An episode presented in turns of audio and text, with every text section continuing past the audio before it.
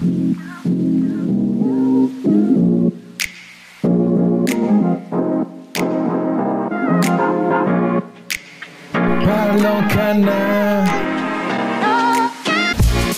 Il faut arrêter en fait de mettre la focale sur le tout petit nombre de personnes pour qui ça, ces consommations-là, elles vont euh, avoir un problème pour la santé.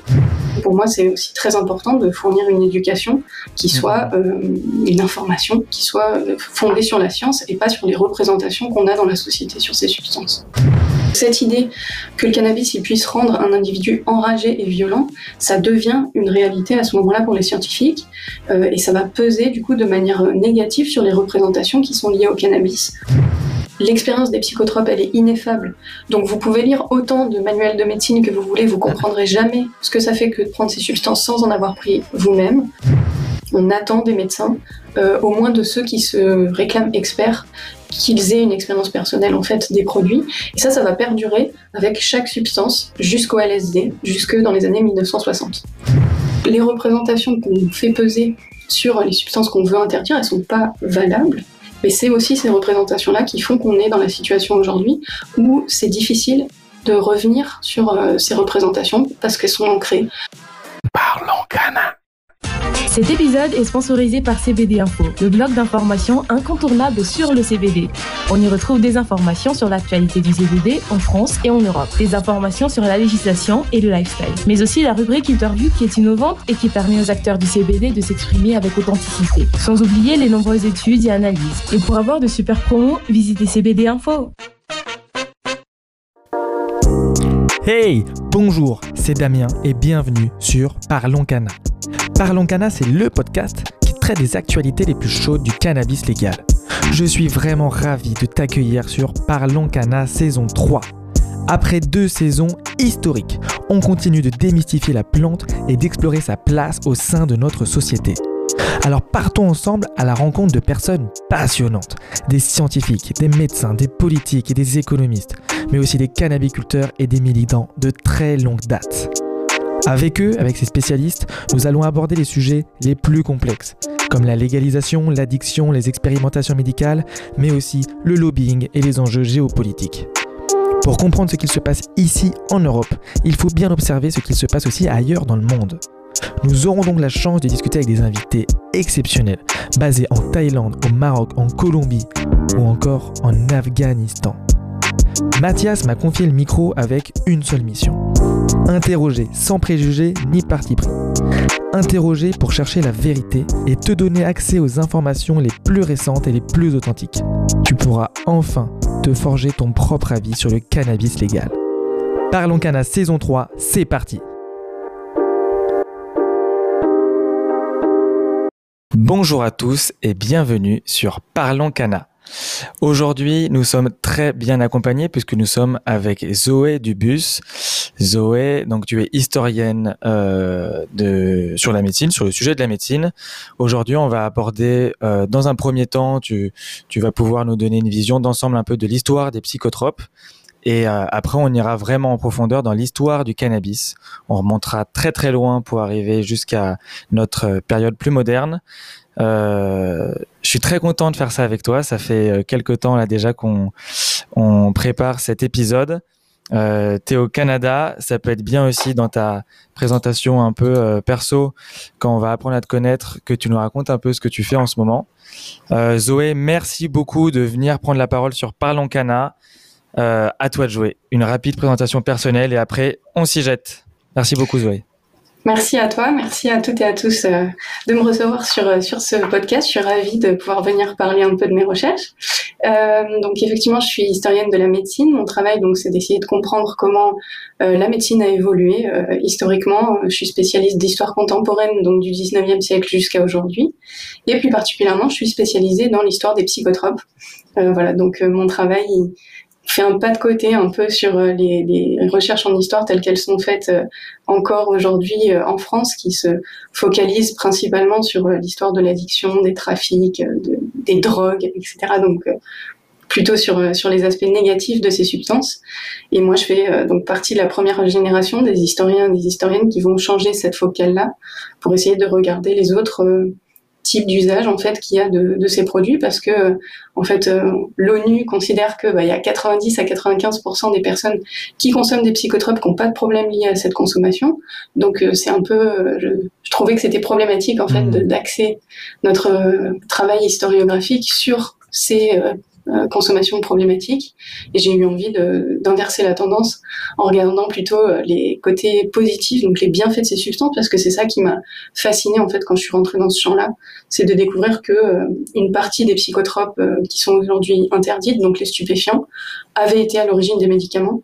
donc tout l'inverse de, des représentations qu'on a autour de ces substances aujourd'hui, des substances qui étaient positives, qui allaient soigner. Et j'ai eu envie de comprendre comment on était, comment on en était arrivé là.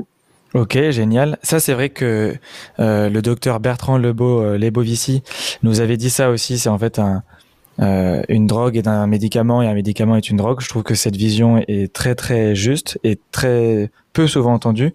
Est-ce que pour le, du coup toute la suite de l'épisode, euh, tu peux nous définir, euh, en tout cas nous donner toi ta définition quand tu travailles sur les psychotropes. Qu'est-ce qu'un psychotrope? Alors un psychotrope c'est une substance qui va modifier l'état de conscience, le comportement, euh, la manière de penser, de réfléchir. Donc ça concerne une très grande variété de substances en réalité. Ça va du café au tabac, euh, à l'alcool et jusqu'aux substances qui sont interdites, qui sont une catégorie à part qui s'appelle les stupéfiants, dans lesquels on retrouve des substances très variées comme le cannabis, le LSD, l'héroïne ou euh, le crack par exemple, la cocaïne, voilà, c'est vraiment plein plein plein de substances. Et donc parmi les psychotropes, il y a des substances qui sont légales, comme le café, l'alcool ou le tabac. Il y a des substances qui sont des médicaments, comme les anxiolytiques ou les antidépresseurs. Et donc, il y a toute cette famille des stupéfiants qui sont interdites à la consommation. Ok, très clair. J'ai déjà cinq ou six questions là que je suis en train de me noter, euh, mais euh, je préfère que là, vu qu'on est quand même euh, plus ou moins dans un cours d'histoire, euh, je pense que le mieux c'est de, de, reprendre l'ordre chronologique. Si tu veux bien nous faire d'abord l'introduction sur les psychotropes et puis après euh, sur le, le cannabis. Ouais. Donc euh, l'usage de psychotropes, on sait que ça fait partie des comportements normaux de l'être humain. On retrouve des consommations de psychotropes partout sur la Terre, euh, dans toutes les euh, euh, sociétés humaines et avec différents types de produits en fonction de ce qui pousse, ce qui est disponible pour les populations humaines sur place. Et on peut distinguer plein d'usages, de types d'usages différents de ces substances. Il y a des usages qui sont, on appellerait aujourd'hui récréatifs. Je trouve que c'est hyper limitant ce terme, j'aime pas du tout. en tout cas, des usages qui peuvent être festifs, qui peuvent être aussi expérientiels, pour faire des expériences sur soi, pour euh, modifier son état de conscience et donc comprendre différemment comment on fonctionne. Il y a des usages qui sont religieux, spirituels, magiques. Il y a des usages qui sont thérapeutiques, hein, évidemment. Et puis, euh, il y a aussi d'autres types d'usages auxquels on pense peut-être moins. Des usages, par exemple, productivistes. Dans la présentation euh, que je vais faire là après, je vais pas mal parlé du, capitalisme et de l'importance que ça a eu dans l'histoire du cannabis. Euh, donc il y a certaines substances qui vont permettre d'être plus productif, d'être plus attentif, de travailler plus vite, plus efficacement. Et puis il y a des usages qui sont malveillants. On peut par exemple utiliser les psychotropes euh, en temps de guerre pour essayer de, euh, de tuer ses ennemis ou de les rendre. Donc on peut aussi avoir des usages qui sont malveillants, par exemple pour tuer ses ennemis ou pour les troubler sur le champ de bataille en donnant par exemple des psychédéliques. et puis aussi des usages malveillants pour, euh, par exemple, droguer une personne pour euh, euh, avoir des rapports sexuels avec cette personne. Donc voilà, tous ces usages-là, ils existent. Ils sont pas exclusifs. Ça veut dire que tu peux utiliser un psychotrope pour un usage festif et te rendre compte que ça a aussi un impact sur des symptômes, des douleurs, par exemple, que tu pourrais avoir. Ça aussi, on va en reparler.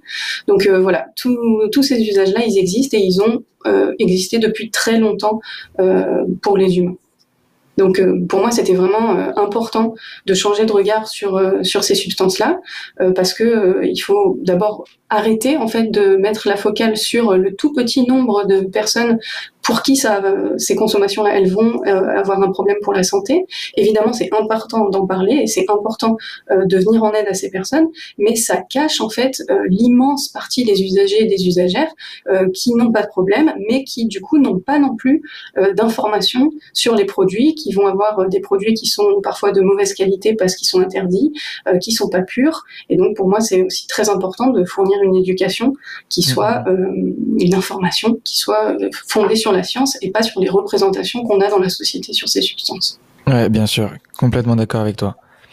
pour revenir sur l'histoire, enfin sur l'origine plutôt de, de l'usage de psychotropes, pour l'instant, qu'est-ce qu'on sait des premiers usages euh, Comment dire Quel était leur but et quelle était la substance? Est-ce que c'était plutôt spirituel? Est-ce que c'était plutôt euh, expérientiel, comme tu disais? Est-ce que c'était des champignons? Voilà. si on doit s'imaginer les premiers hommes avoir leur première ivresse euh, ou leurs premières expériences d'hallucination, Qu'est-ce qu'on sait? C'est quoi les, les, premières preuves qu'on trouve de ça?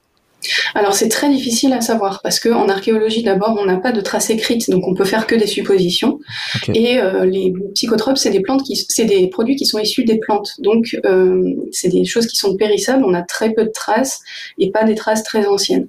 Euh, de toute façon les différents usages ils ont toujours coexisté certainement. Donc comme je te disais les usages religieux ils coexistent avec les usages festifs avec les usages thérapeutiques et avec les usages malveillants ou productivistes. Tous ces usages là ils coexistent certainement tout le temps avec toutes les substances. Euh, les plantes psychotropes, ça fait partie des premières euh, plantes qui ont été domestiquées par l'être humain, donc principalement le pavois opium, le cannabis et la coca, euh, et l'alcool aussi, qui est quand même très important pour les êtres humains, puisque par exemple dans la zone du croissant fertile vers la Russie, on a retrouvé en 2018 les traces les plus anciennes d'alcool, et c'était de la bière.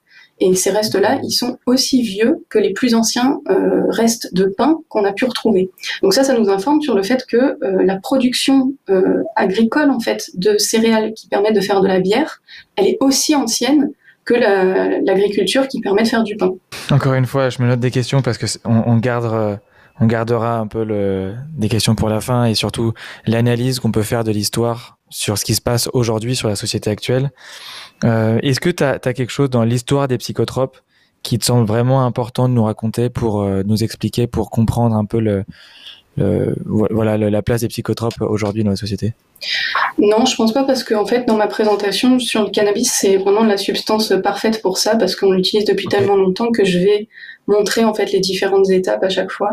Tu vois, les ben, différentes ruptures et comment on en arrive à la situation actuelle pour tous les psychotropes en fait. Ok, et eh ben écoute, c'est parti alors. Euh, les premières traces de, cannabis et, euh, et après je te suis, je te, je te laisse euh, seul mettre à bord.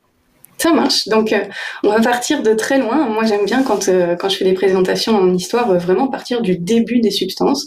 Et donc, bah, le début, c'est à la préhistoire.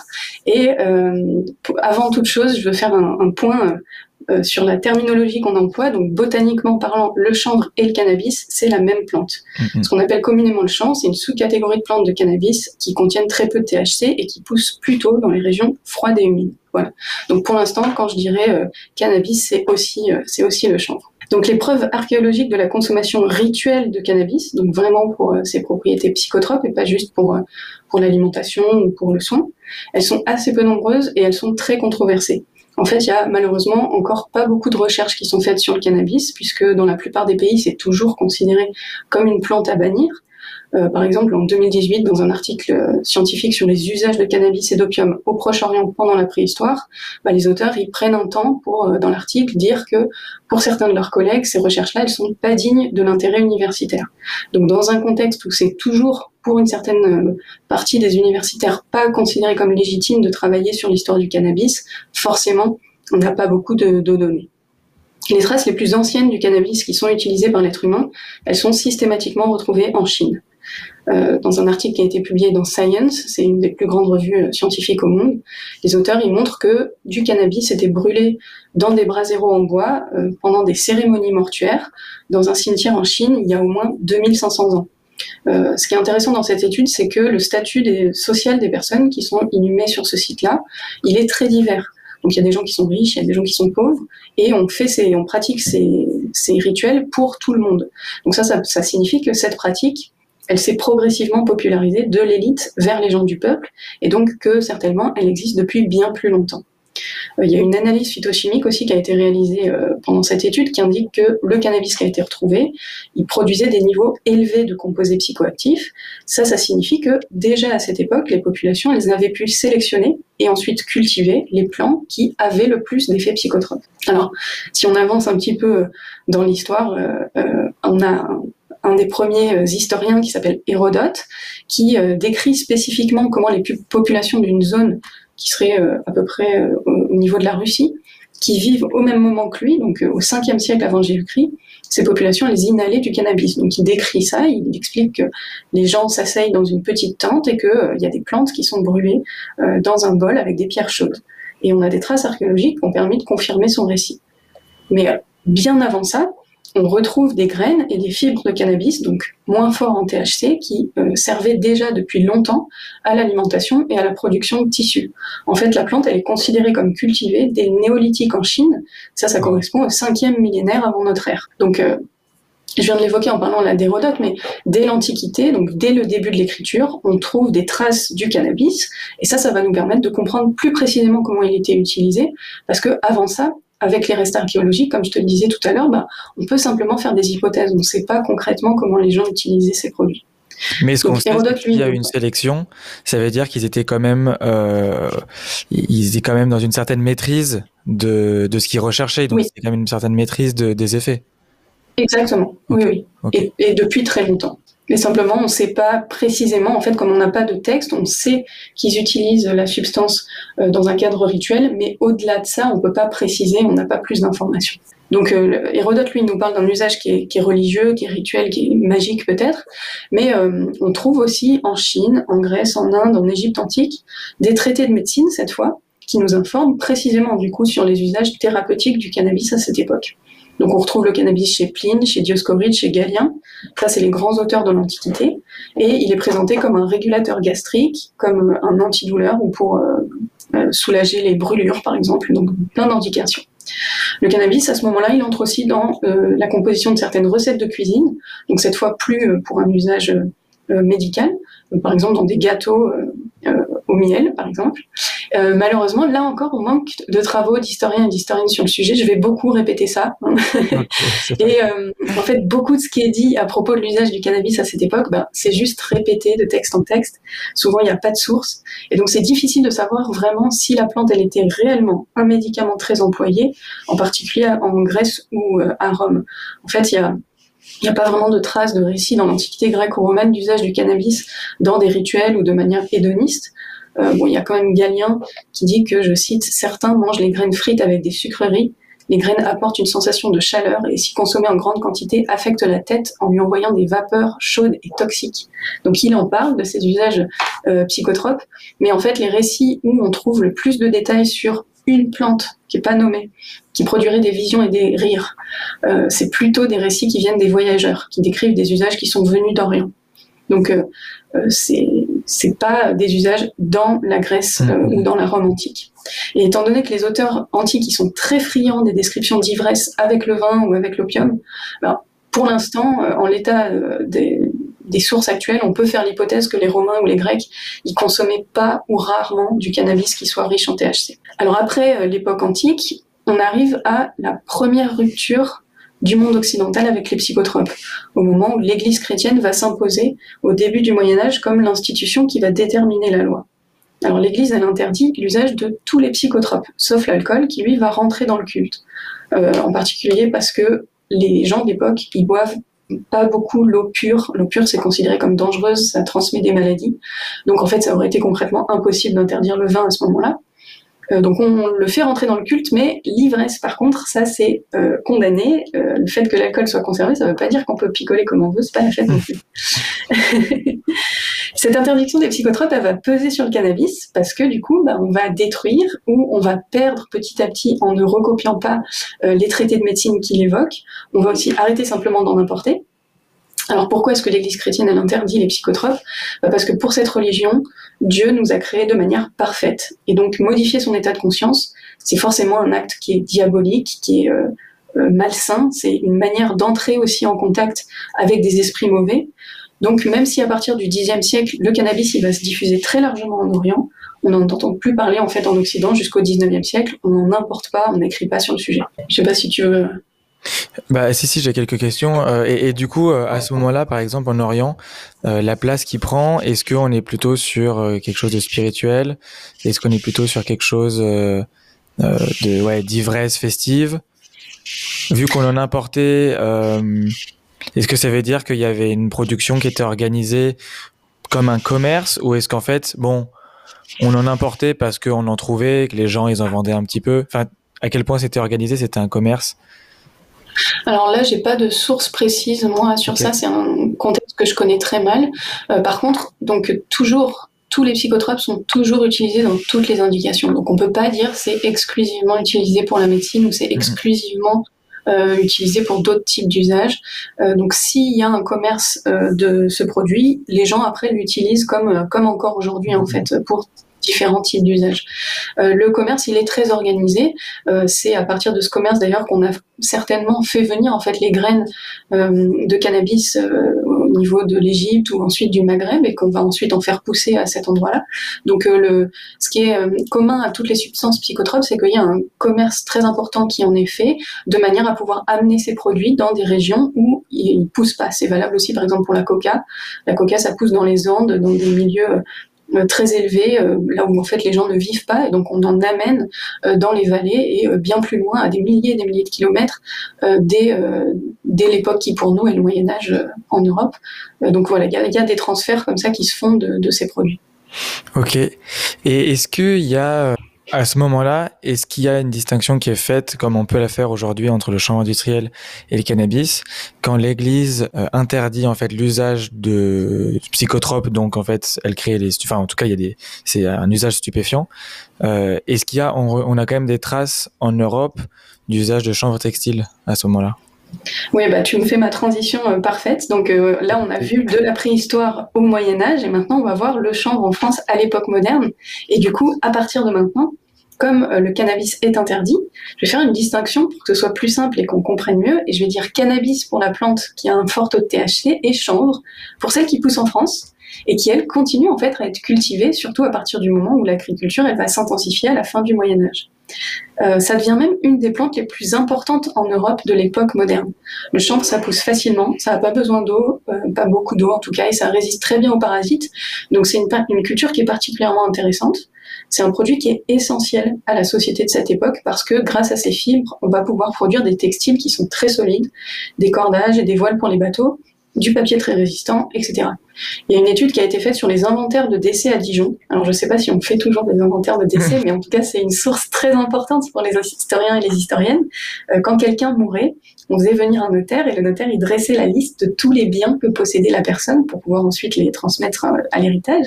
Et donc c'est hyper important parce que ça nous montre tout ce que possédait une personne, qu'elle soit riche ou qu'elle soit pauvre. Et donc il y a un inventaire de décès, qui euh, a une étude qui a été faite sur ces inventaires de décès à Dijon à la fin du Moyen Âge, qui regardait spécifiquement les vêtements qui sont euh, que les gens ont à cette époque. Et dans cette étude, il montre que tous les vêtements qui sont indiqués, sauf quelques pièces qui sont euh, des personnes les plus riches de la ville, euh, qui sont aussi les plus luxueuses et qui sont en lin, tous les autres vêtements, ils sont réalisés en chanvre. Donc ça montre l'importance de, cette culture euh, à ce moment-là. Les graines de chanvre, elles servent à l'alimentation, aussi bien des humains que des animaux d'élevage. Donc vraiment, c'est une plante essentielle à cette époque. Ok, je suis génial. Désolée, je sais pas si tu entends les bruits, je sais pas comment on enlève ça. Non, non, figure-toi qu'on t'entend plutôt bien et qu'il n'y a pas de bruit derrière. Non, non. Donc il y a eu un gros bruit qui vient de, de l'ordimesphère. Ok, ben on n'a rien entendu. non, non. Euh, donc c'est très facile d'observer l'ancrage du chanvre dans la culture française, notamment via la toponymie. La toponymie, c'est le nom des lieux ou des villes. Le plus connu qui fait référence à la culture du chanvre, c'est la Canebière à Marseille. Mais en fait, il y a plein de villes en France qui portent le nom de Chenevière, par exemple. Et tous ces noms-là, ils sont originaires du mot chanvre. Euh, la plante, on considère qu'elle est cultivée en France depuis l'âge de fer environ. L'âge de fer, c'est entre moins 800 et moins 450. Mais je vais me répéter, donc il y a peu de recherches sur le sujet. Et cette découverte-là qui dit le, chanvre est cultivé en France depuis l'âge de fer, bah, en fait, elle a été faite à l'occasion d'un chantier archéologique d'urgence qui a été mis en place au moment de la construction d'une autoroute, donc totalement par hasard. Ça veut dire que peut-être dans 20 ans, 30 ans, je ne sais pas, 100 ans, bah, il y aura des archéologues qui vraiment feront une recherche spécifique là-dessus et qui euh, pourront préciser ou pourra dire oh maintenant en fait le, le chanvre est cultivé depuis bien plus longtemps. Alors on fait aussi certainement des médicaments à base de chanvre, mais pour l'instant il n'y a pas de travaux en histoire sur cette question, donc c'est très flou. Euh, je fais un petit point là pour dire que sur Internet, on trouve beaucoup d'articles, parfois même dans des revues médicales sérieuses, sur l'histoire de l'usage thérapeutique du cannabis ou du chanvre, dans lesquels les auteurs y racontent plein de choses. En général, c'est des articles qui visent à réhabiliter ces produits, et malheureusement qui sont pas très rigoureux. Comme je disais tout à l'heure, en fait, ils font que répéter des trucs qu'on trouve sur Internet et ils citent pas les sources. Ou alors ils citent des trucs qui sont issus du 19e siècle, euh, dans lesquels les auteurs à cette époque, bah, ils racontaient un peu n'importe quoi. Et surtout, ils critiquent pas leurs sources. Ils essayent pas de vérifier l'information. Et donc en réalité, on ne sait pas grand-chose à l'heure actuelle des usages thérapeutiques du chanvre à l'époque moderne. L'époque moderne, ça veut dire avant le 19e siècle. Ok, euh, et, sans, viser, euh, sans viser personne, mais juste pour qu'on ait une idée un petit peu, est-ce que tu as en tête comme ça une ou deux infos que tu as vu circuler sur ce sujet-là et qu'on sait pertinemment être, euh, être faux ou être vraiment surexagéré? Pas, là, pour le coup, j'ai pas retenu de trucs précis, mais il y a aussi il y a des articles qui disent euh, qu'on utilise le, cannabis, par exemple, pour soulager les douleurs menstruelles. On y reviendra tout à l'heure. Mm. Bon, bah ça, on verra qu'on n'a pas de source en fait là-dessus, et donc on ne peut pas le dire, on ne peut pas l'affirmer. Ok. J'ai une question, mais j'ai pas envie d'aller trop vite dans le temps. Là, là, on est, on se situe où? On est après le Moyen Âge? Juste après le Moyen Âge. Bon, euh, je pense que ça viendra après alors. Alors, on trouve quelques mentions du cannabis sativa dans euh, des traités de médecine de la Renaissance, dans lesquels les auteurs ils disent qu'en décoction, ça va soulager les inflammations, ça dissout les tumeurs, euh, ça soulage les douleurs des articulations, par exemple. Donc, c'est vraisemblablement un peu connu, mais euh, encore une fois, en l'absence de travaux historiques, je peux pas m'avancer. Est-ce que c'était vraiment utilisé? Est-ce que ces auteurs-là, ils répétaient j'ai des choses qu'ils avaient lues dans l'Antiquité sans jamais avoir utilisé la plante eux-mêmes?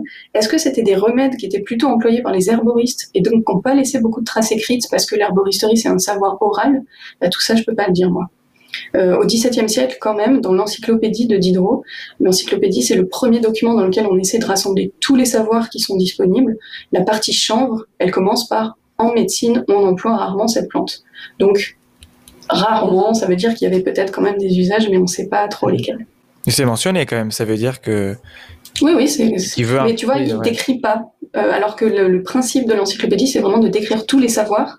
Et ben là, il dit juste ça et personne n'est capable en fait de mmh. pouvoir préciser euh, comment on l'emploie concrètement. Donc ça, ça veut dire que euh, qu'il y avait très très peu de choses qui étaient disponibles quand même. Et là, tu penses qu'il parlait vraiment du cannabis ou il parlait du chanvre? Euh, Là, c'est le chanvre. D'accord, ok, ouais. Et du coup, il parle pas du tout de cannabis. Il n'y a pas d'entrée cannabis dans l'encyclopédie d'Hydro. Ok, intéressant. Et à ce moment-là, donc du coup, un peu dans cette période-là, est-ce que, est-ce que en Orient c'est aussi diabolisé? Est-ce qu'en Asie c'est aussi diabolisé? Enfin, diabolisé, on se comprend. Est-ce que c'est aussi interdit? Parce qu'on parle. Alors là, c'est pareil. Moi, je connais pas du tout les contextes euh, orientaux, on va dire. Mm-hmm. Euh, certainement qu'il y a eu des différences en fonction des époques, avec des fluctuations. Euh, je parlerai tout à l'heure de l'influence sunnite, par exemple, en Égypte, qui eux vont essayer d'interdire le cannabis parce qu'ils considèrent que c'est c'est la même chose que l'alcool en fait. Mm-hmm. Euh, pour la Chine, j'ai aucune idée et je pense même pas qu'il y ait vraiment de travaux historiques pour l'instant qui, qui étudient cette question-là. Ok. Alors le, la culture du chanvre en France, elle va s'accélérer avec la colonisation. Comme on a besoin de plus en plus de bateaux pour aller euh, découvrir et aussi piller le monde, ben on a besoin de plus de cordes et de voiles. En fait, après le bois et l'artillerie, donc l'artillerie c'est les canons, euh, le chanvre c'est le troisième secteur de dépense quand on crée un bateau. Donc euh, on estime qu'on a besoin de 90 tonnes de cordes en chanvre et de 21 kilos de voiles en chanvre pour un vaisseau de 74 canons. Alors ça doit être, je ne suis pas spécialiste des, des bateaux, mais ça doit être le, type de bateau euh, commun. Et en plus, euh, ce chiffre-là, il faut l'augmenter puisqu'il faut renouveler toutes ces cordes et toutes ces voiles très régulièrement parce que même si c'est très résistant, bah, ça s'abîme. Donc la culture du chanvre, elle s'intensifie en France jusqu'à devenir, dans certaines régions comme la Sarthe, l'industrie principale il y a une reconnaissance à cette époque de l'impact du chanvre dans le patrimoine français, de son importance pour le rayonnement et le pouvoir de la France à l'international. Et ça, ça fait que c'est une culture qui est très protégée et qui est très encouragée, notamment par Louis XIV. Euh, si ça intéresse les gens, l'historien David Guba, dans son livre qui s'appelle Taming Cannabis, euh, malheureusement qui n'est pas traduit en français, montre très bien à quel point euh, ça a été important pour, pour l'histoire française. D'ailleurs, aujourd'hui, on reconnaît l'importance de cette culture parce que en 2020, les savoir-faire du champ textile, ils ont été inscrits à l'inventaire du patrimoine culturel immatériel de la France. C'est assez marrant de voir euh, ce décalage en fait qu'il y a dans nos représentations. Alors, malgré l'augmentation continue de la production à cette époque, donc qui est, euh, comme je disais, favorisée par la politique de Colbert, qui est ministre de Louis XIV, la France, comme les autres pays européens qui sont à cette époque dans une démarche de colonisation, elle consomme tellement de chanvre qu'elle est dépendante de la production russe. C'est la Russie qui est le plus gros euh, producteur de chanvre à l'époque. Donc au début du XVIIIe siècle, on importe un million de kilos de chanvre de Russie, en plus de ce qu'on produit en France, et là qui n'est pas chiffré, on n'a pas de, données, mais on sait que c'était très important. Et à la fin du siècle, on en importe 21 millions. Donc c'est vraiment, euh, vraiment énorme. Et c'est, euh, c'est aussi avec la colonisation qu'on va redécouvrir le cannabis. Euh, d'abord au XVIIe siècle, les Occidentaux, ils connaissent pas la substance. On trouve quelques descriptions des fois dans les livres écrits par des voyageurs parfois jamais vu ni encore moins expérimenté le produit. Et en fait, ils font que répéter ce que d'autres ont écrit avant eux sur le sujet parce que ça fait partie des stéréotypes qui sont attendus d'un voyage euh, en Perse ou, euh, ou, en Inde. Comme on l'a vu, Diderot ne parle pas du tout du cannabis dans l'encyclopédie, euh, mais c'est à la fin du XVIIIe siècle, en 1798, au moment où Napoléon va envahir l'Égypte, que sur place, bah, les Français, autant les soldats que les scientifiques, les médecins aussi, qui font partie des expéditions, ils vont découvrir cette nouvelle plante aux propriétés psychotropes. Alors on dit souvent que c'est Napoléon qui a interdit cette consommation en Égypte. En fait, pas du tout. Euh, on trouve cette information vraiment partout, hein, même dans des publications universitaires. Visiblement, cette idée, elle est tellement ancrée dans l'imaginaire collectif français que bah, on n'a même pas besoin d'aller chercher euh, à vérifier la source de l'information. Euh, on trouve même des travaux qui justifient cette interdiction par le fait que Napoléon, il aurait été attaqué et blessé par une personne sous l'influence de cannabis. Donc ça, c'est complètement inventé. en fait, au moment où cette décision a été prise, en 1800, Napoléon, il est frustré de, des échecs répétés de l'invasion d'Égypte. Du coup, ça fait euh, un an et demi qu'il a quitté l'Égypte. Il est en train, il est en France, il est en train de préparer son accession au pouvoir, et du coup, il se fout complètement euh, de la situation en Égypte et le cannabis encore plus. En fait, c'est un général qui était encore sur place, qui s'appelle Jacques-François Abdallah Menou, qui en octobre 1800 va faire diffuser l'interdiction de la consommation de cannabis dans un ordre du jour euh, qui est destiné à l'armée. Et en fait, il en informe même pas Napoléon parce que ça avait aucune espèce d'importance pour lui. Hmm. Donc Meno, il interdit euh, cette consommation pour deux raisons. D'abord, euh, bon, il faut dire qu'à cette époque, le siècle des Lumières, il est passé par là. Donc les scientifiques, les intellectuels, les médecins, ils ont pris de la distance à ce moment-là avec les préceptes de l'Église et on pense plus du tout qu'une plante psychotrope, c'est une plante qui est diabolique, c'est une plante qui, euh, qui permet d'entrer en contact avec les esprits. Par contre, il y a un nouveau mouvement qui prend de l'ampleur à ce moment-là, c'est le capitalisme. Et dans ce système-là, bah, se reposer, prendre du temps pour soi, euh, flâner, faire la fête, c'est pas trop prévu. L'idée, c'est de travailler et d'être productif. Encore plus quand on est un soldat. Donc on interdit de consommer du cannabis, qui n'est pas fumé à cette époque, il est mangé euh, sous une forme de confiture qu'on appelle le dawamesque. Donc on interdit de consommer du cannabis pour que l'armée elle soit pas euh, trop inactive. Et l'interdiction, elle vise aussi les travailleurs égyptiens, qui doivent euh, du coup adopter, ils sont supposés adopter le rythme capitaliste. capitaliste. Les Français, ils veulent imposer leur mode de vie, leurs normes sur les Égyptiens. Alors l'autre raison qui est aussi très importante, c'est, euh, comme je te le disais, c'est que les élites sunnites de l'époque en Égypte, elles condamnent l'usage du cannabis. Pour eux, c'est euh, identique à l'alcool. Donc en l'interdisant aussi, l'état-major français, il essaye de se mettre ces élites-là dans la poche. D'ailleurs, mais nous, toujours dans la même idée, il se convertit à l'islam, il épouse une égyptienne sunnite et il prend un nom musulman. Donc c'est pas du tout une mesure sanitaire à ce moment-là, c'est vraiment une stratégie politique. Bon, de toute façon, cette décision, elle va pas faire long feu puisque euh, juste quelques mois plus tard, les Français ils se replient et ils quittent définitivement l'Égypte. Alors par contre, bah, ça y est, du coup, les Européens, ils ont fait la découverte du cannabis et ils vont le ramener en Europe et en particulier en France. Euh, bon, j'ai pas le temps trop de développer là, je, je l'ai ah. mis dans la bibliographie, mais euh, ce, ce phénomène-là, euh, où les Occidentaux ils vont dans les pays qui colonisent pour s'approprier les substances médicamenteuses qui sont utilisées par les gens sur place et les ramener en Europe, ou les détruire aussi éventuellement quand ça correspond pas à leur système médical. Donc ce phénomène-là, ça s'appelle la colonisation des savoirs et ça a été super bien étudié par euh, l'historien Samir Boumedienne qui lui s'intéresse plutôt à l'Amérique du Sud, mais je, voilà, je recommande euh, ce livre à tous les auditeurs, toutes les auditrices qui s'intéressent à ce phénomène. C'est vraiment passionnant. Mais c'est-à-dire qu'il y avait vraiment, euh, il y avait vraiment quelque chose d'un point de vue euh, scientifique et euh, médical en Europe, qui était d'aller découvrir les, les substances étrangères pour les étudier et voir si c'était utile. C'était vraiment quelque chose de, ok, d'organisé. De... Depuis le XVIe siècle, en plus, en fait, depuis le début de la, la colonisation, les médecins ont l'impression que ce qui est disponible en Europe en médicaments est pas suffisant. Et donc, ils vont aller dans les expéditions, ils vont aller sur les bateaux pour aller observer comment les gens se soignent ailleurs et essayer de ramener en Europe les, les, produits. Des fois, ça correspond. par exemple, le tabac ou le chocolat, le cacao plutôt, ça correspond. Euh, c'est des substances qui sont considérées comme des médicaments en, en, Amérique du Sud, qui sont ingérées et qui vont produire un effet euh, qui est considéré comme thérapeutique. Donc ça, on va pouvoir l'amener en Europe et ensuite, ça va être utilisé de différentes manières. Et des fois, ça correspond pas. C'est le cas, par exemple, pour les champignons euh, hallucinogènes. Euh, les champignons hallucinogènes, ils sont, on ne les donne pas aux patients pour euh, qu'ils soient guéris. C'est le chaman ou la chamane qui va prendre la substance et ensuite les esprits qui vont lui dire de quoi souffre euh, la personne pour qu'elle puisse trouver les médicaments. Ce type-là de médecine, ça, ça correspond pas du tout euh, à la médecine occidentale et c'est là que les, les, occidentaux, les conquistadors vont détruire, en tout cas essayer de détruire ces pratiques et tuer les gens qui, qui ont ces mhm. savoirs-là.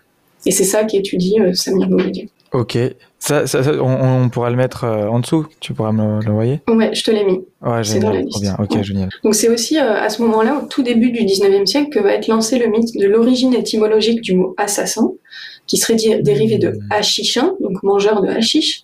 C'est un professeur du Collège de France, euh, qui s'appelle Sylvestre de Sassy, qui va proposer cette idée en 1809. Euh, donc il explique que au XIe siècle, il y a le chef d'une secte du nord de la Perse, qu'on appelait le vieux de la montagne, qui droguait au cannabis ses disciples pour qu'ils deviennent des machines à tuer, d'où hachichin, assassin. C'est une étymologie qui est erronée. Ça a été démontré euh, par plusieurs linguistes et par des historiens depuis le milieu du XXe siècle, et pourtant c'est toujours utilisé aujourd'hui. En général, c'est utilisé pour dénoncer les supposés terribles effets du cannabis. Euh, bon là encore, si vous ne connaissez pas cette histoire, allez faire un tour sur Internet. Ça fait 60 mm. ans qu'on sait que c'est faux, mais vous allez quand même retrouver ce mythe absolument partout. Donc une bonne fois pour tous, non, le mot assassin ne vient pas de cette histoire et n'a pas de lien avec Hachichin. Mais alors, cette histoire, par contre, est-elle vraie? Euh, On n'utilisait euh, pas le. Alors, attends, je sais pas. Le fait que l'étymologie du mot ne vienne pas de là.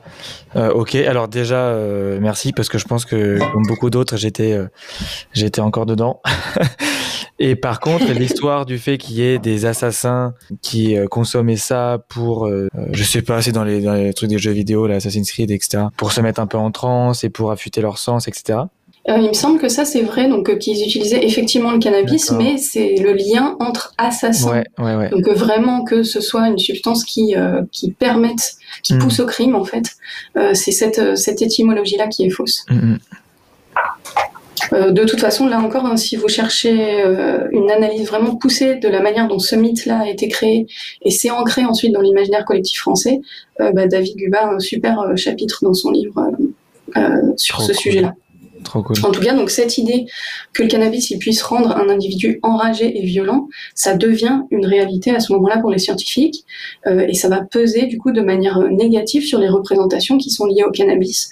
On s'inquiète qu'il y ait ce risque. Ça plane un peu toujours quand on parle de, de cannabis, même si c'est pour en vanter les propriétés thérapeutiques. Les médecins, mm-hmm. souvent, ils disent attention, il y a cette possibilité-là. Alors au passage, ce mythe, euh, ce type de mythe, il va être réactualisé avec absolument chaque substance psychotrope qu'on veut diaboliser, peu importe ses propriétés. Euh, par exemple, on dit de la même manière que la morphine, elle pousse les gens au meurtre à la fin du 19e siècle. Ensuite, dans les années 30, c'est la cocaïne. Dans les années 1960, c'est le LSD. À la fin des années 90, c'est les amphétamines. Et aujourd'hui, c'est les nouvelles drogues de synthèse qui sont euh, accusées de ce genre de choses. Je ne sais pas si vous avez entendu parler de, euh, la drogue du zombie. Enfin voilà, c'est toujours adaptable. Euh, ça marche très bien à toutes les substances possibles parce que bah, ça fait peur. Ok, très intéressant. donc L'usage médical du cannabis, il commence en France donc au début du 19e siècle euh, grâce à la colonisation, enfin, la tentative de colonisation de l'Égypte. Et euh, dans les années 1840, en particulier, il y a un médecin euh, français qui s'appelle Moreau de Tours. Ah, mais alors là, Zoé, là j'ai ma question que j'attends depuis tout à l'heure. Vas-y. passer la, la, la timeline. Est-ce que Napoléon est parti faire la guerre à la Russie pour le parce que la Russie avait brisé l'embargo euh, de chanvre que Napoléon avait décidé sur l'Angleterre. Parce que c'est quelque chose qui est tellement incroyable. Je trouve ça tellement incroyable qu'on ne l'ait pas appris à l'école. Et en même temps, c'est quand même assez répandu comme, euh, comme information. Si tu peux pas nous confirmer effectivement, j'ai pas de notes, j'ai pas pris de notes là-dessus, mais c'est effectivement dans le travail de David Guba. J'avais pas pensé à le, à le prendre. Donc ça, j'ai pas. Mm. Je sais que effectivement, une des raisons euh, de d'aller faire la guerre, c'est pour le, les productions de, de chanvre en Russie, mais j'ai pas plus d'infos. Ok. Mais en tout cas, si c'était pas la raison principale, ce qui est certainement, euh, enfin, ce serait certainement incroyable. Enfin, voilà, ça ferait quand même partie des. C'est une des raisons. c'est pas la raison. Est-ce qu'il y a une raison principale Ça, c'est compliqué à dire, hmm. mais c'est effectivement quand même une des raisons. Ce qui est quand même assez incroyable.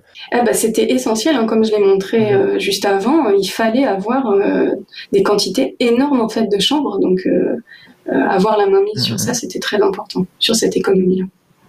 Ok, ok. Mais écoute, merci, c'était ma petite, euh, petite question. Désolée du coup. non, pas de souci. Donc, euh, dans les années 1840, il y a un médecin qui s'appelle Moreau de Tours qui va proposer l'usage du cannabis pour plein d'indications euh, différentes. C'est vraiment le médecin le plus connu à avoir travaillé sur le cannabis au 19e siècle en France. À ce moment-là, le cannabis, il est toujours mangé sous forme de confiture et du coup, ça provoque des effets qui sont beaucoup plus puissants que quand il est fumé. C'est des effets qui sont plus proches des, psychédéliques. Alors, il en administre aux patients de son hôpital psychiatrique dans l'espoir de les guérir. Euh, à l'époque, il y a une conception très particulière de la maladie mentale, d'après nos représentations actuelles, qui veut que ce soit possible de faire entendre raison aux malades, en leur faisant comprendre qu'en fait délirent et pour qu'ils se disent ah oui effectivement c'est pas la réalité ce que je vois et ce que j'entends ok j'arrête d'être fou bon euh, pour arriver à faire ça, un des moyens, selon Moreau de Tours, ça peut être de provoquer chimiquement des modifications de l'esprit chez les patients, pour leur dire, tu vois, je peux créer artificiellement en fait tes symptômes, et du coup que les malades ils abandonnent leur folie. C'est des méthodes qui vont continuer jusqu'à au moins euh, les années 1950. Donc en 1840, c'est tout à fait normal de faire ça. Ok. Euh, Moreau de Tours, il emploie aussi le cannabis dans un but thérapeutique. Donc il emploie, pardon, le cannabis dans un but thérapeutique, mais aussi dans une visée euh, de formation de ces équipes soignantes. Et ça, je trouve ça passionnant. Euh, donc, les médecins et les infirmiers de son hôpital doivent consommer du cannabis et de manière régulière pour faire euh, l'expérience de modification profonde de la perception, comme peuvent les subir les, personnes qui souffrent de psychose. Donc, Mort de Tour, il explique que comme ça, ensuite, ils vont être plus empathiques à l'égard des malades, des plus patients. Euh, donc ça, c'est pareil, c'est toujours une méthode qui est valable dans les années 50 et 60. Et par exemple, on va beaucoup utiliser le LSD dans cette même idée de formation des équipes soignantes.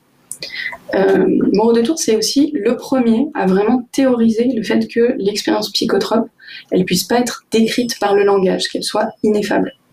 Mais c'est quand même un scientifique. Du coup, il a la volonté de, de décrire cette expérience le mieux possible, sauf qu'il a bien conscience que, en tant que psychiatre, alors on dit pas psychiatre à l'époque, on dit aliéniste, mais en tant que psychiatre, ses représentations, sa formation, elles vont impacter sa manière de décrire les effets, elles vont le limiter en fait dans l'interprétation des effets du cannabis. Et du coup, il va organiser des réunions festives qui s'appellent le Club des Hachichins, dans lesquelles il invite des scientifiques, des médecins, des intellectuels, des artistes, plein de gens très différents pour venir prendre du cannabis. Donc d'abord pour le plaisir, hein, c'est des soirées, il y, a des, il y a des musiciens, il y a différentes pièces avec différentes ambiances, il y a des grands canapés, il y a plein de bonnes choses à manger, etc mais c'est aussi des soirées qui sont prévues pour avoir la plus grande variété possible de la manière de comprendre et d'analyser les effets de la substance. Donc, par exemple, on peut trouver des descriptions de ces soirées et des effets du cannabis dans euh, un livre du poète Baudelaire qui s'appelle Les paradis artificiels. Il y a aussi euh, Théophile Gautier qui va écrire sur ce sujet. Enfin, il y a plein d'auteurs euh, à cette époque qui vont témoigner de ces expériences dans le club des Hachichins. Donc euh, les, médecins du 19e siècle, ils vont pas mal expérimenter le cannabis et souvent ils donnent de leur personne pour les gens qui me suivent. vous savez à quel point j'adore ces, récits de, de, médecins qui auto-expérimentent et du coup je vais, je vais euh, donner quelques exemples là de ceux qui me font le plus marrer. Euh, donc il y a, on a le docteur Félix Roubaud qui lui veut évaluer les propriétés aphrodisiaques du cannabis. Alors tout au long du XIXe siècle, il y a un courant artistique qui s'appelle l'orientalisme qui se développe en lien avec la colonisation, euh, notamment du Maghreb. Euh, c'est un mouvement artistique qui est dans la peinture, dans la littérature, au théâtre, bref, partout. Et un des points centraux de ce mouvement, c'est l'érotisme. Euh, les, descriptions érotiques qu'on retrouve dans le livre Les Mille et Une Nuits, les harems, le hammam, la danse du ventre, tout ça, ça fascine vraiment les Occidentaux mmh. qui, en plus, à la même époque, eux sont ultra, ultra puritains. Euh, du coup, il y a beaucoup de récits de voyageurs qui ont consommé du cannabis en Orient qui disent que euh, bah, ce produit est particulièrement aphrodisiaque. Et par exemple, on trouve des descriptions de médecins qui disent qu'ils ont été émerveillés par des visions de femmes nues dansant dans des nuages de feu. Bon. Donc, n'écoutant que son courage, mmh. euh, Félix Roubaud se dit qu'il faut absolument scientifiquement étudier tout ça. Euh, c'est pas n'importe quel médecin. Au moment où il fait euh, l'expérience que je vais vous décrire, il vient de fonder un journal qui s'appelle La France médicale et pharmaceutique, qui est une des revues les plus renommées de son époque. Et pour expliquer d'avoir choisi de travailler de manière si intime sur le sujet, comme on va le voir, je fais un peu monter le suspense. Donc il déclare qu'il fait ces expériences parce que si le cannabis est vraiment aphrodisiaque, c'est très important pour favoriser la natalité française la natalité, c'est un sujet de tension à cette époque-là en France. Les gens commencent à faire de moins en moins d'enfants. Et on en reparlera après, c'est le moment de la fin de siècle où les, Français ils ont l'impression que leur civilisation elle va s'arrêter à cause de ça. donc si on a une substance qui est aphrodisiaque et qui permet de faire beaucoup d'enfants, c'est très important pour le corps médical. Il rassure aussi son lectorat, et là je cite, Je proteste contre toute pensée malhonnête que l'on voudrait me prêter. Je fais de la science, et la science est, comme l'art, chaste et pudique dans sa nullité. On va juger de tout ça. Alors il se dit que pour vraiment scientifiquement évaluer ses propriétés euh, aphrodisiaques, il faut qu'il consomme du cannabis avec une prostituée. Et donc c'est ce qu'il fait en 1872. Et après il va raconter toute son aventure dans un article qui est publié dans la presse médicale, euh, donc un article vraiment scientifique pour informer ses confrères de ses recherches finalement, l'expérience, elle va s'arrêter assez vite parce que bah, d'abord, lui, il n'arrive pas à avoir d'érection. Et euh, si tu veux, je peux te lire l'extrait, c'est un peu long, mais c'est assez... non, non, mais allez. Alors, je, coup, je pense. Oui, tu vas voir. Donc, je m'exerçais à tourner mon esprit vers des, des idées lascives. L'imagination ne répondit point à ma volonté. J'eus alors recours aux baisers, aux attouchements, en un mot aux excitants physiques. Sollicité tour à tour par les visions toutes idéales du haut et par la volonté de faire dont j'étais animée, j'étais dans un trouble extrême, et il me sembla enfin, après des efforts inouïs, que l'érection du membre viril s'était produite. Je voulus alors me livrer au coït. Mais au moment où je croyais atteindre le but, un obstacle infranchissable s'opposa à l'intromission de la verge, et mes forces s'usèrent à le vaincre. Brisé de fatigue et couvert de sueur, je dus renoncer à accomplir cette œuvre immense, l'organe copulateur participant lui-même à l'abattement de tout l'organisme. Je recommençais mes attaques un nombre infini de fois, et toujours je dus céder à l'obstacle dont je parlais tout à l'heure, et qui, selon toute probabilité, n'était autre que la flaccidité de la verge. Mais au moins, c'était bien écrit. C'était très bien écrit. Franchement, au moins, c'était très bien écrit. Mais ça me fascine la liberté qu'ils pouvaient avoir les médecins du 19e siècle. On, mhm. évidemment, on retrouverait euh, pas le dixième de ça dans une étude euh, clinique aujourd'hui. Bon, en tout cas, après tout ça s'accompagne, elle expérimente un genre de bad trip, j'ai envie de dire tu m'étonnes, avant de s'endormir profondément. Donc c'est un échec pour notre pauvre Félix Roubaud, qui va quand même retenter l'expérience deux fois de plus hein, pour être sûr, euh, toujours sans succès. Fierté peut-être un peu. Oui, peut-être. Donc sa conclusion, c'est que le cannabis est bien aphrodisiaque, mais seulement de manière intellectuelle, et que du coup, ça n'a pas d'impact sur les fonctions sexuelles. Bon, au même moment, il y a un autre médecin qui lui dit que des fois, euh, prendre du cannabis, ça fait éjaculer de, sans prévenir, mais pour cet autre médecin, c'est considéré comme un effet secondaire mineur. Donc il y a quand même beaucoup de recherches qui sont faites là-dessus. Euh, il y a un pharmacien qui publie en 1881 un article qui s'appelle L'art de faire varier les effets du hashish pour montrer à ses lecteurs les meilleures manières d'en consommer. Euh, l'article il est d'abord publié dans une revue médicale, l'Encéphale. C'est encore aujourd'hui l'une des revues euh, de médecine les plus célèbres en France. Mm-hmm. Et cet article il sera ensuite repris dans la presse populaire. Et comme c'est dit dans le titre, ben, le principe c'est d'expliquer aux gens comment faire varier l'expérience en elle-même, si on veut des usages plutôt introspectifs, ou au contraire une expérience qui soit stimulante ou drôle. Donc en fait, il existe plein de publications de la part du corps médical de l'époque qui sont de ce type-là, et qui sont très largement diffusées dans la presse, un peu dans un esprit de ce qu'on appellerait aujourd'hui la réduction des risques. Euh, il y a un, très grand pharmacien du 19e siècle qui s'appelle François Dorvaux, qui écrit en 1848 Lorsqu'on prend du hashish par plaisir, on doit être à jeun. Voilà, donc ces auto-expérimentations-là, elles nous paraissent super bizarres aujourd'hui, mais à l'époque c'était tout à fait normal et c'était même complètement attendu par la, communauté scientifique. C'était valorisant de faire ces expériences sur soi. Et à l'inverse, les médecins qui n'ont pas fait cette expérience, ils sont complètement décrédibilisés. En 1847, il y a un médecin qui se moque d'un de ses confrères qui a publié une étude de cas qui présente des accidents occasionnés par le hashish, et il dit, je cite, Nous avons lu avec une grande attention cette note et il en est résulté pour nous la conviction que notre savant confrère, qui on le voit bien, ne connaît pas par lui-même les effets de la préparation dont il s'agit, s'en est tout simplement laissé imposer par une des formes si variées de l'hallucination du hashish qu'il a prise au sérieux. Donc on n'est pas considéré comme expert des psychotropes à cette époque si on n'en a pas pris euh, soi-même. Et alors là, je pense qu'on peut se permettre une petite parenthèse euh, histoire de la médecine.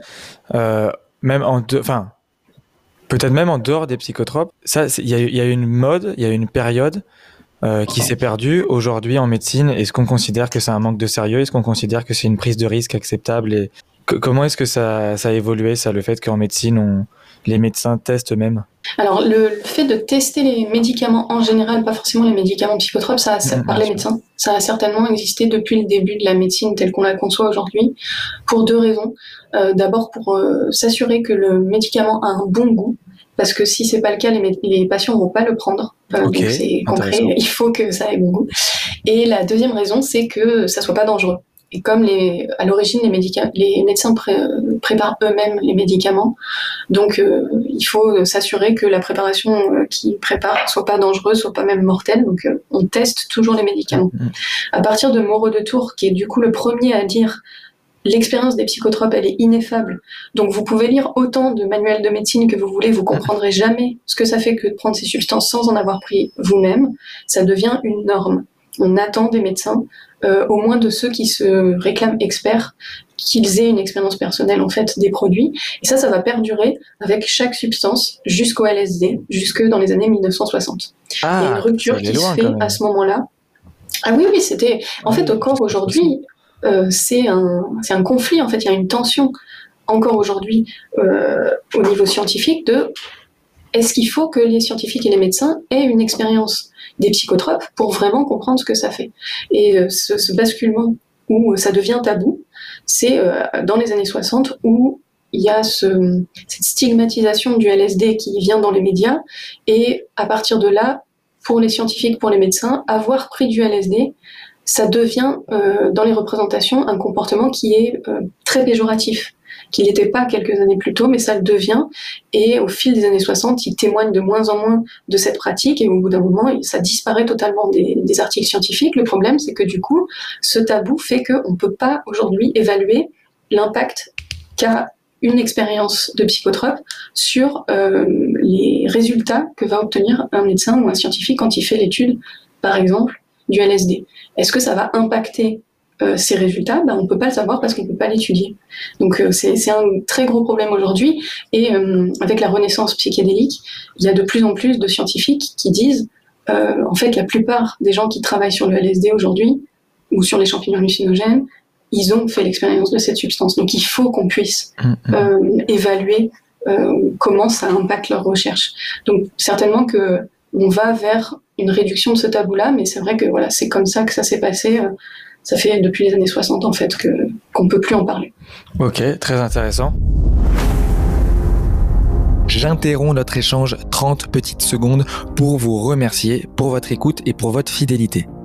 On a besoin de vous pour casser le tabou autour du cannabis et pour faire avancer le débat. Alors pour nous aider, vous pouvez vous abonner aux réseaux sociaux et participer aux campagnes de sensibilisation qu'on lance.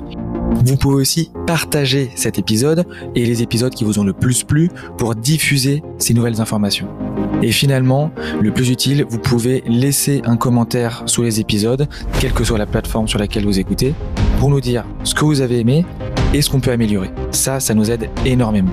Si vous n'avez pas d'idée pour le commentaire, laissez-nous juste un petit mot. Déjà, ça va booster les algos et nous aider à contrer le shadowban qu'on subit. Merci beaucoup. Très très bonne écoute.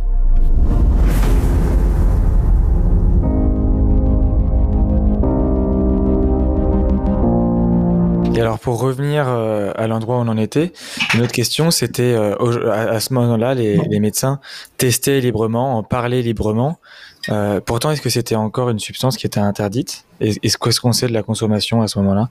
Enfin, ça avait l'air médical, mais en même temps, tu ça, je vais, si tu veux, je reviens après sur ça. Ok, vas-y, vas-y. Mais juste pour dire, elle n'est pas du tout interdite. D'accord. Euh, le cannabis au 19e siècle n'est pas interdit. Il y a eu cette circulaire, ce formulaire qui, est, qui a été diffusé dans l'armée euh, égyptienne euh, en 1800, mais euh, c'est tout en fait. C'est juste pour l'armée qui est en Égypte à ce moment-là.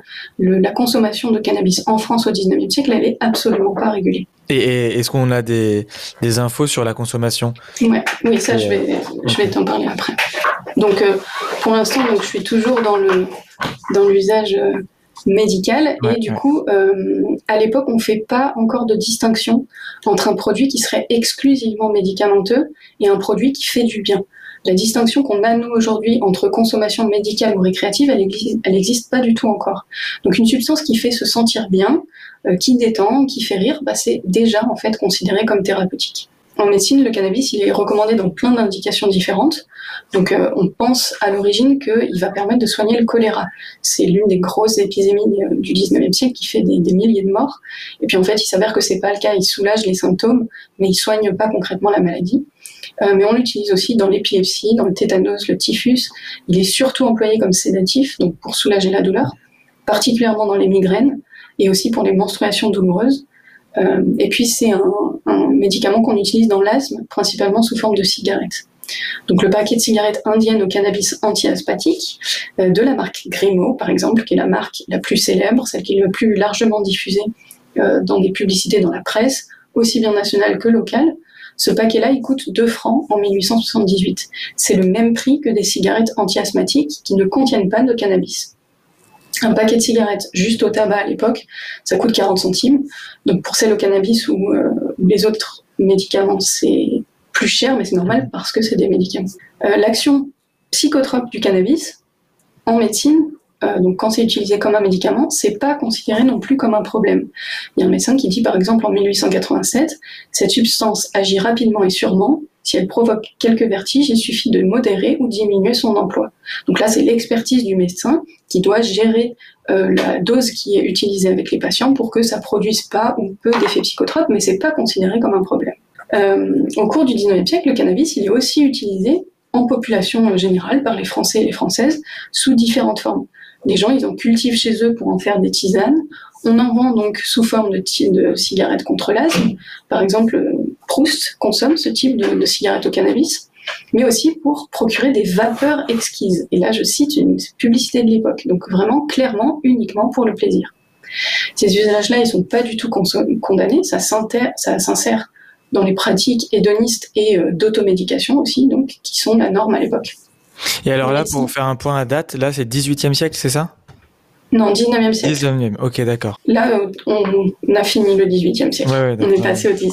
En fait, au 18e siècle, les gens ne connaissent pas le cannabis. Oui, d'accord, c'est ça. Donc les médecins, ils vont diffuser, euh, ils sont aussi responsables de cette connaissance du cannabis par la population parce qu'ils diffusent largement dans la presse populaire euh, des recettes de médicaments à base de cannabis pour des dizaines d'indications pour que les gens puissent les préparer eux-mêmes sans avoir besoin de payer ni le médecin ni le pharmacien. Euh, les médecins, ils font ça parce qu'à cette époque-là, ils sont pas encore reconnus euh, la majorité de la population comme des professionnels rigoureux et légitimes. Les gens, ils se soignent d'abord par eux-mêmes et ensuite ils, vont se tourner vers des herboristes, vers des guérisseurs, vers les, les gens de leur communauté qui ont euh, des connaissances sur la médecine. Et le médecin, c'est vraiment la dernière personne qu'on va euh, appeler parce que ça coûte cher, parce que c'est euh, des bourgeois. Donc, c'est ça, il y a une distance en fait entre les gens du peuple et les médecins. Et donc, pour les médecins, diffuser dans la presse populaire des recettes de médicaments que les gens peuvent préparer eux-mêmes, ça permet de diffuser en fait les connaissances médicales et que les gens aient de plus en plus confiance euh, envers les médecins en se disant oui, c'est des, professionnels qui sont légitimes. Donc le cannabis, on peut l'acheter chez l'épicier ou sans ordonnance à la pharmacie. Et, sait, et du coup, les, produits euh, en France, c'est pas un produit d'importation qui viendrait de d'Orient? C'est un produit d'importation. Le, en tout cas, le cannabis, donc riche en THC, c'est un produit d'importation. Ok, d'accord. Euh, d'ailleurs, on essaye d'en faire pousser en Algérie, qui est donc une colonie française, pour essayer d'augmenter cette production de cannabis en France. Enfin, oui, en France, puisque l'Algérie est, considérée comme la France. Euh, si ça intéresse les gens, j'ai écrit un article il n'y a pas longtemps là, sur les usages de psychotropes des gens au 19e siècle, qui montre comment la population avait à l'époque euh, l'habitude en fait de ce qu'on appelle l'automédication et ça montre aussi comment les médecins, petit à petit, ils ont confisqué tous ces savoirs sur les psychotropes pour en avoir le monopole exclusif. Et donc, le cannabis fait partie de ces substances. Euh, je peux l'envoyer en PDF cet article parce que il n'est pas encore en accès libre. Ah, Donc, on, ouais, on saura trouver un moyen pour le sur mon site internet. Il y a mon adresse mail et puis euh, les gens peuvent m'envoyer ou sur les réseaux sociaux, ils peuvent me le demander et je l'envoie avec plaisir. C'est valable pour tous les articles que j'ai pu écrire et qui sont pas forcément disponibles encore euh, en accès libre. Ok. Donc les gens du, du 19e siècle, ils connaissent le cannabis, mais en fait c'est assez rare qu'il soit vraiment employé en médecine.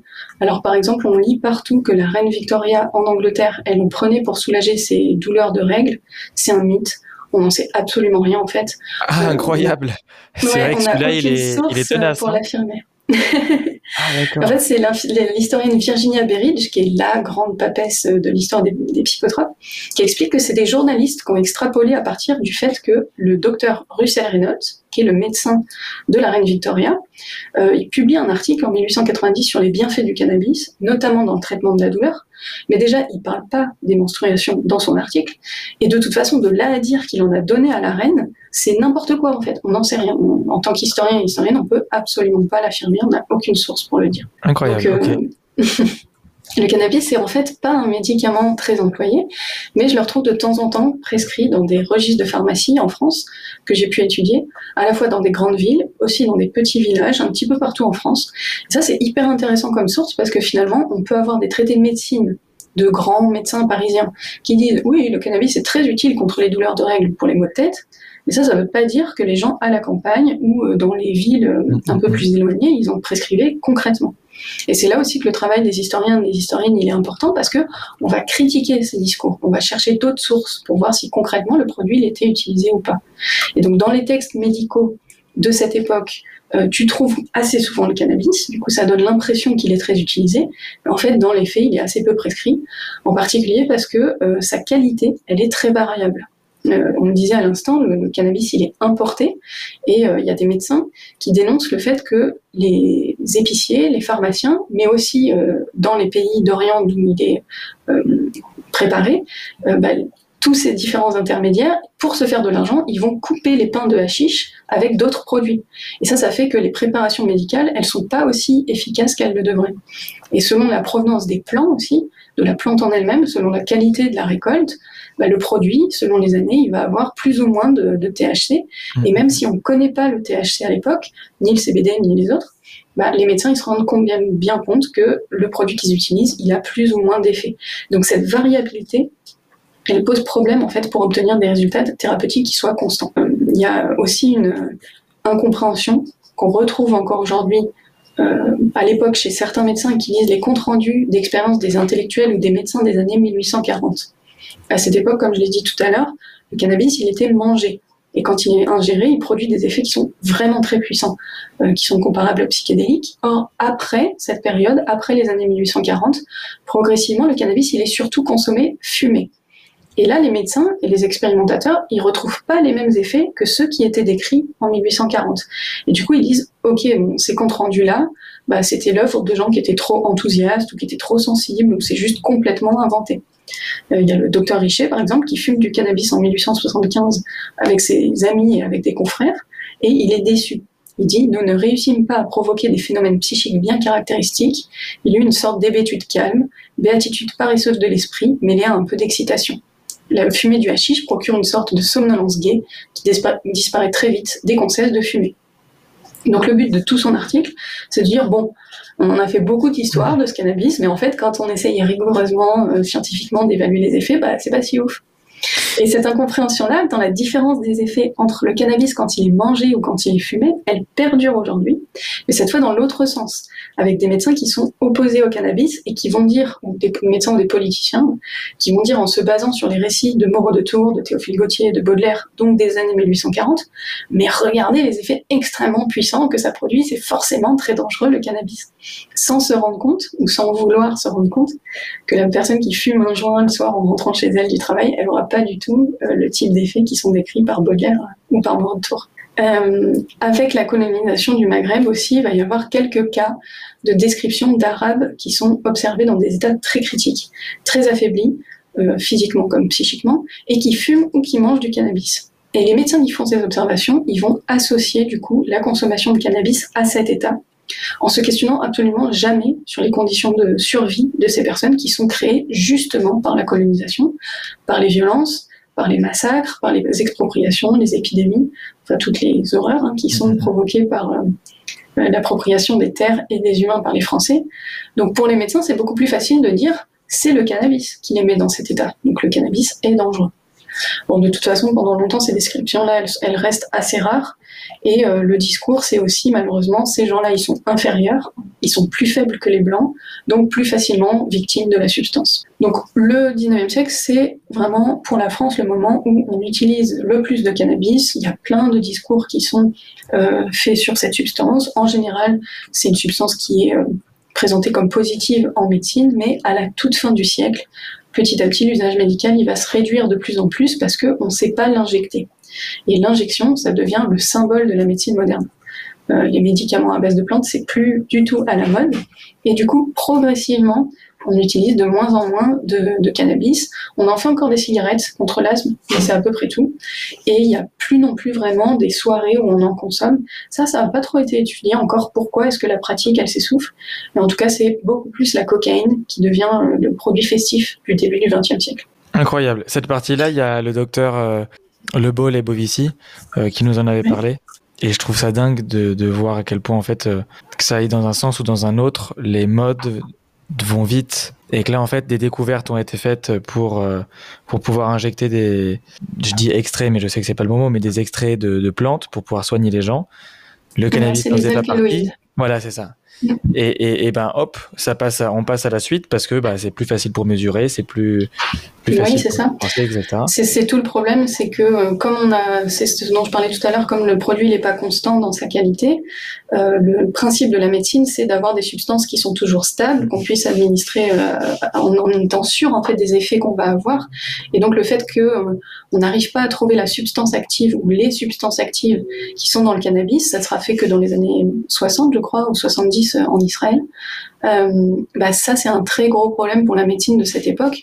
Euh, et donc, on n'a pas besoin, en fait, les médecins considèrent qu'ils n'ont pas besoin du cannabis à ce moment-là, parce qu'il y a d'autres substances qui sont antalgiques, euh, il y a d'autres substances qui ont le même type d'effet, et ces substances, on peut les injecter, et donc on peut avoir un effet constant. Eh bien, écoute, est-ce que tu, est-ce que tu vas aller plus loin? Est-ce que ça, ça un, Moi, j'ai jusqu'à aujourd'hui si ça te va. Ah bah oui, à fond, fond, fond. J'avais peur que justement... je fais euh, quand même des pauses à chaque euh, grande étape pour voir si tu as des questions. Donc le cannabis à la fin du 19e siècle, au début du 20e siècle, il n'est plus vraiment utilisé ni par la population, ni en médecine. Et pourtant, il va être interdit à la consommation en 1916 dans la première loi française qui interdit l'usage d'une nouvelle classe de substances qui s'appelle donc désormais les stupéfiants.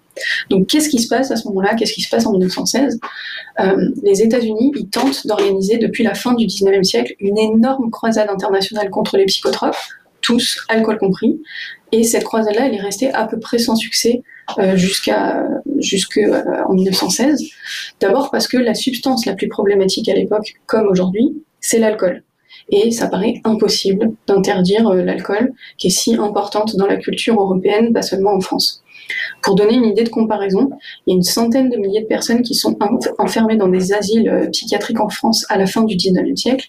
Et parmi cette centaine de milliers de personnes, il y a entre 25 et 40% des gens qui souffrent d'une addiction à l'alcool. Donc c'est un problème de santé publique qui est énorme, qui est très important.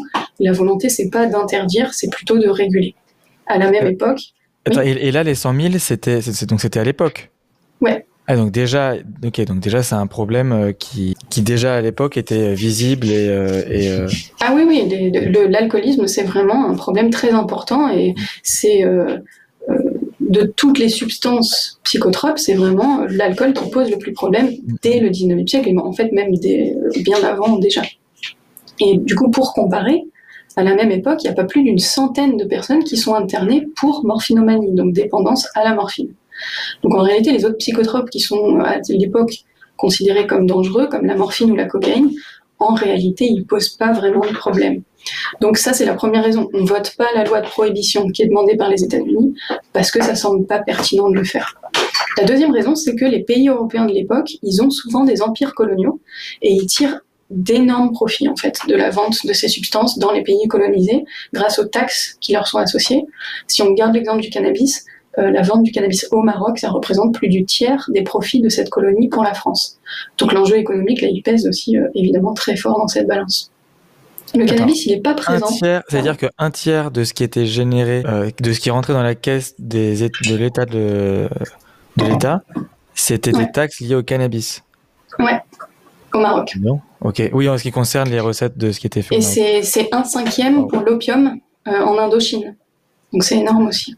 Euh, donc le cannabis, il n'est pas présent au début des débats qui commencent sur la question des risques des psychotropes. Ces, ces débats-là, ils émergent à la fin du 19e siècle. En fait, il apparaît en France qu'en 1913, c'est très précis, à un moment où, sans qu'on sache trop pourquoi, pour l'instant, euh, en l'état actuel des connaissances historiques, il y a un médecin qui va proposer qu'on l'ajoute à la liste des substances dangereuses. La population française, à ce moment-là, elle est dans une période un peu bizarre, on appelle ça la fin de siècle. Elle se sent affaiblie, les gens ils ont l'impression que la civilisation elle va s'effondrer.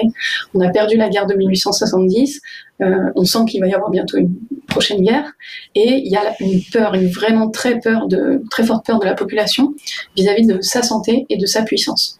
Du coup, dans ce contexte de peur-là, l'usage des psychotropes dans son ensemble, il va être de plus en plus critiqué parce que les gens, ils ont peur que ça affaiblisse encore plus la population, que les consommateurs, ils aient plus envie de travailler, qu'ils fassent plus que la fête, que les femmes, elles se libèrent, qu'elles veuillent plus faire d'enfants, etc.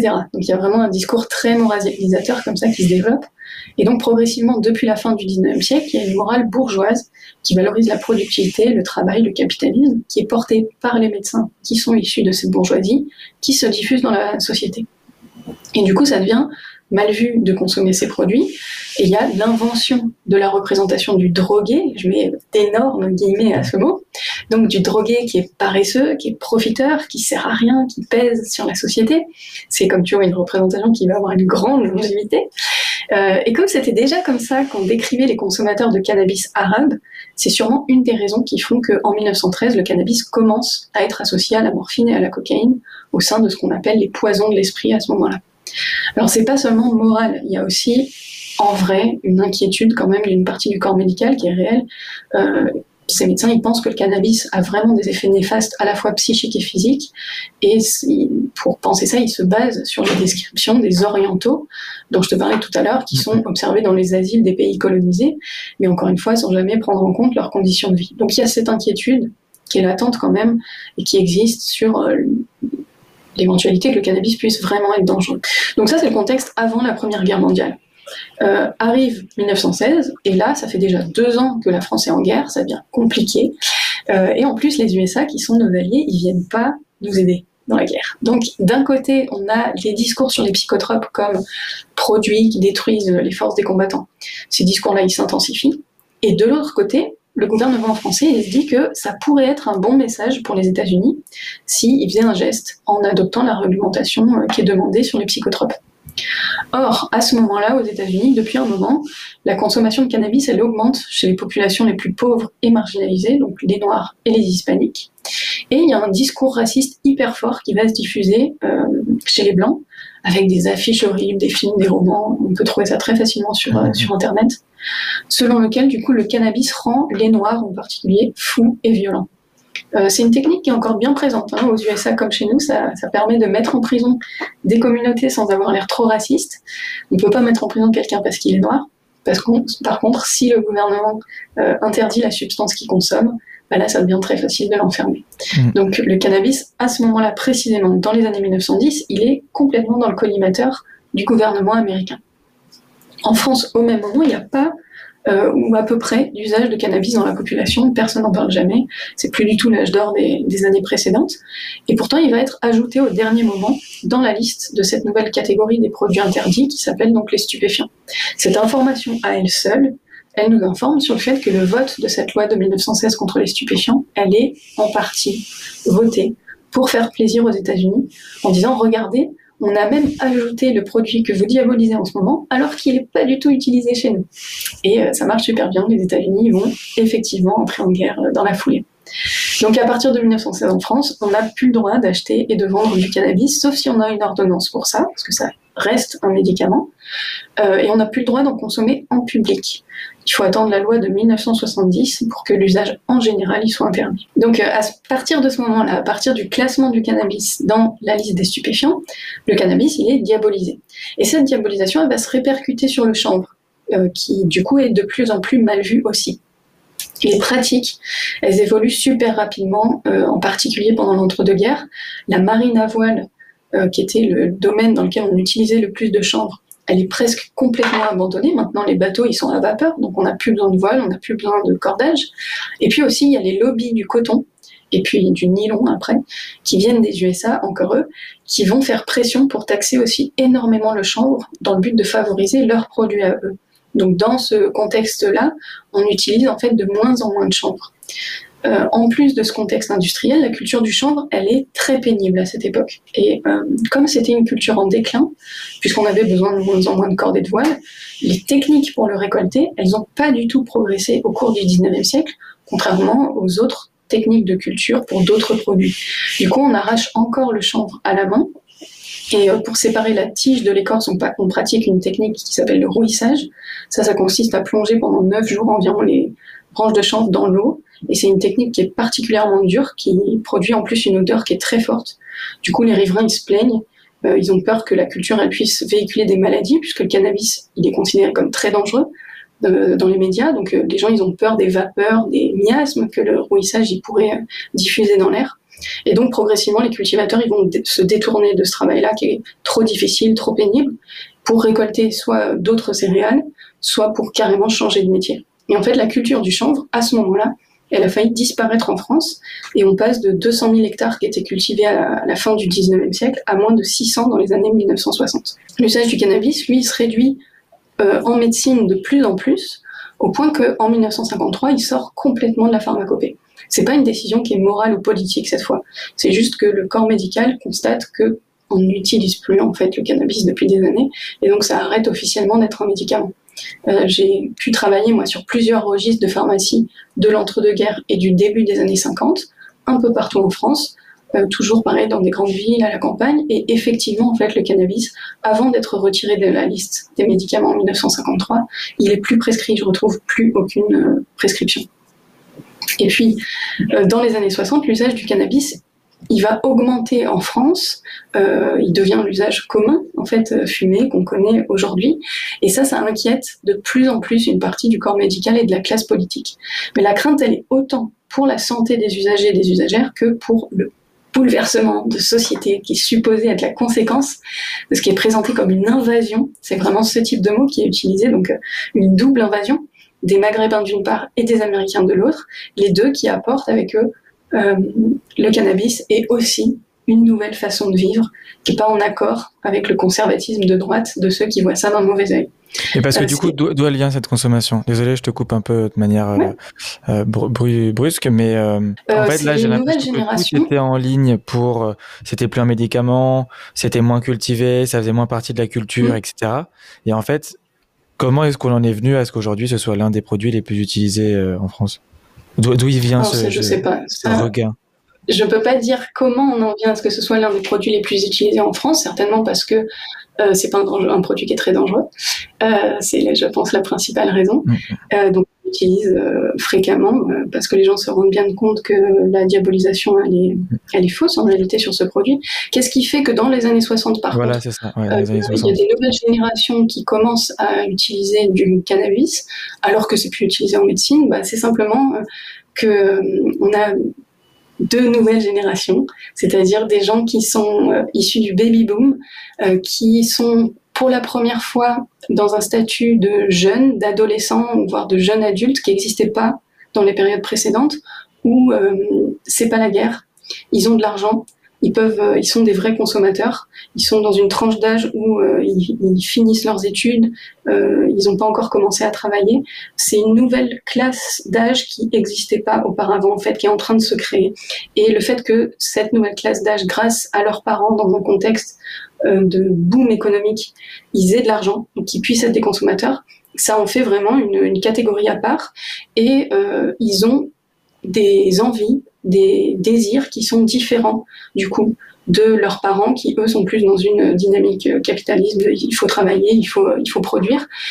Comme ils ont du temps, comme ils ont cette période nouvelle dans leur existence de fin d'adolescence, début de, de l'âge adulte, ils vont expérimenter des nouvelles choses et euh, euh, le cannabis qui vient donc de, du Maghreb, des travailleurs maghrébins qu'on va chercher, hein, que la France va chercher pour les ramener en France pour reconstruire la France après la Deuxième Guerre mondiale, qui apportent avec eux du coup la substance qu'ils consomment, mais aussi les, du côté américain, euh, bah, des jeunes qui se tournent vers différentes manières de modifier leur état de, conscience, que ce soit avec les psychédéliques ou avec euh, le, cannabis.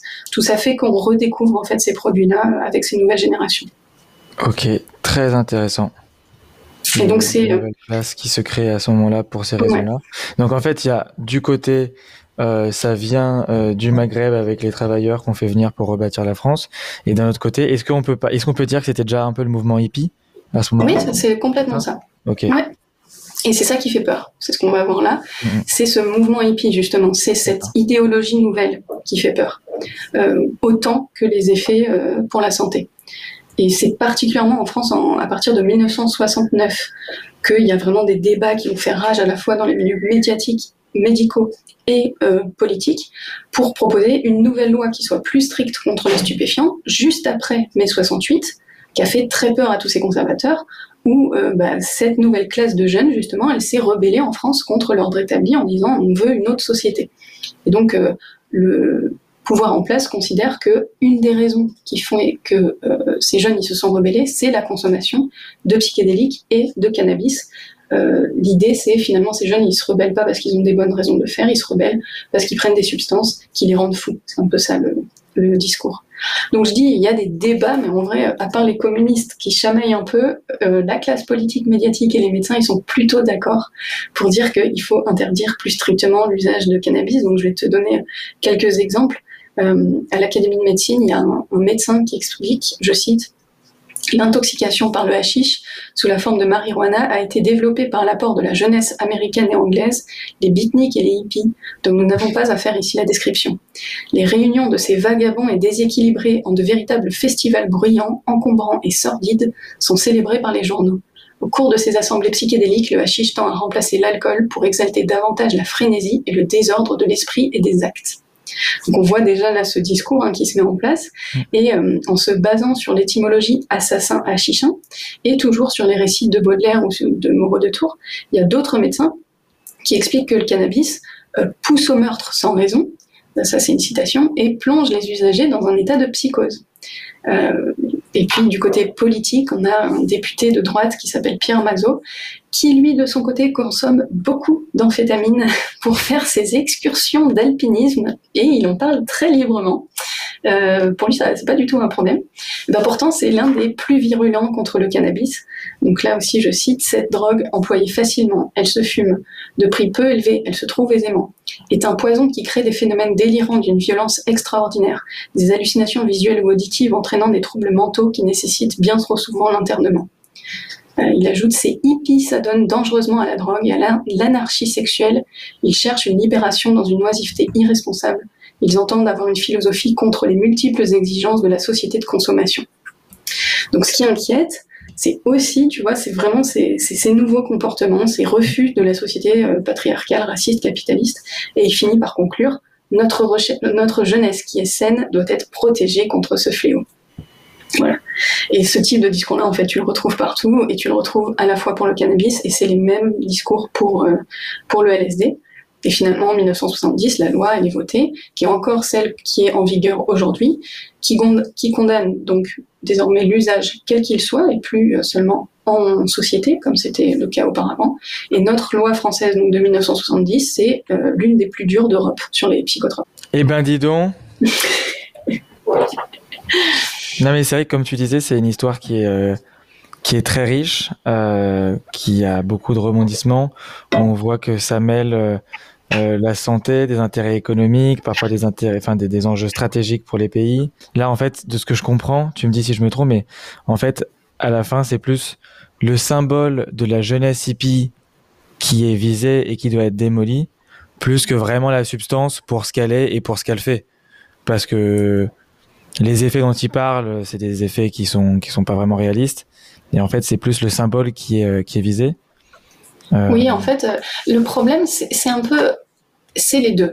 Les, les, médecins, ils ont vraiment peur des effets à ce moment-là. Ils ont vraiment peur des effets euh, néfastes que pourrait avoir le cannabis dans un contexte où le cannabis n'est pas étudié en fait.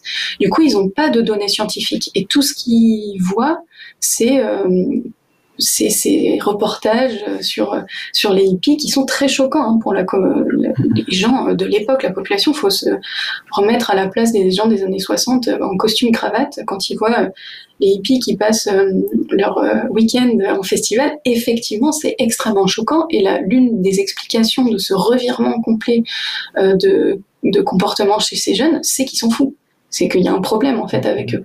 Donc dans un contexte où il n'y a pas d'études médicales ou scientifiques sur les effets concrets du cannabis, bon bah à ce moment-là les médecins ils sont un peu coincés, ils disent bon mais effectivement ça paraît bizarre et donc c'est dangereux et donc on se protège aussi, on protège nos, nos jeunes.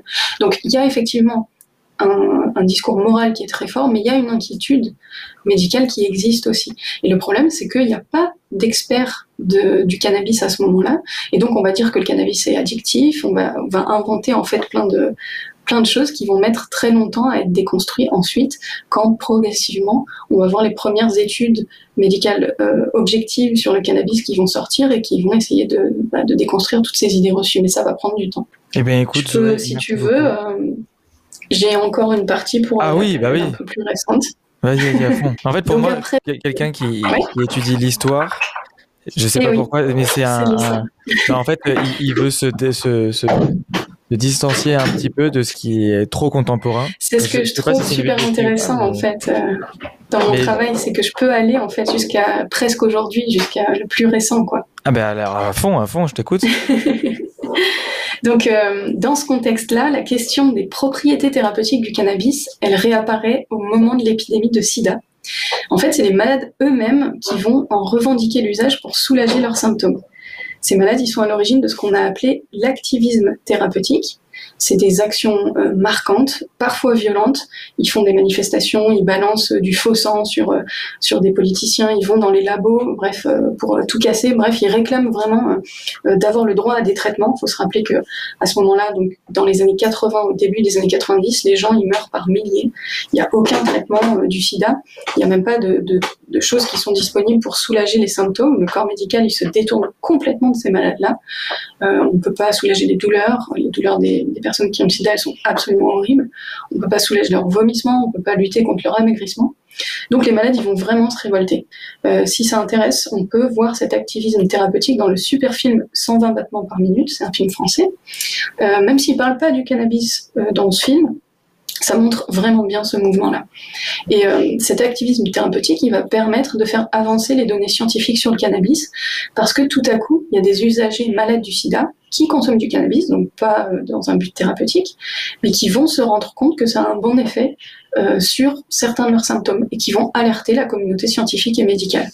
Et c'est à partir du coup euh, de ce mouvement-là qu'il y a des nouvelles études qui vont être financées, notamment en Israël ou aux États-Unis, pour évaluer l'intérêt du cannabis comme antiémétique, pour ses propriétés anti, antalgiques, de stimulation de l'appétit, mais aussi pour évaluer de manière objective euh, les risques de ce produit, en fait, ce qui n'avait jamais été fait jusqu'à présent.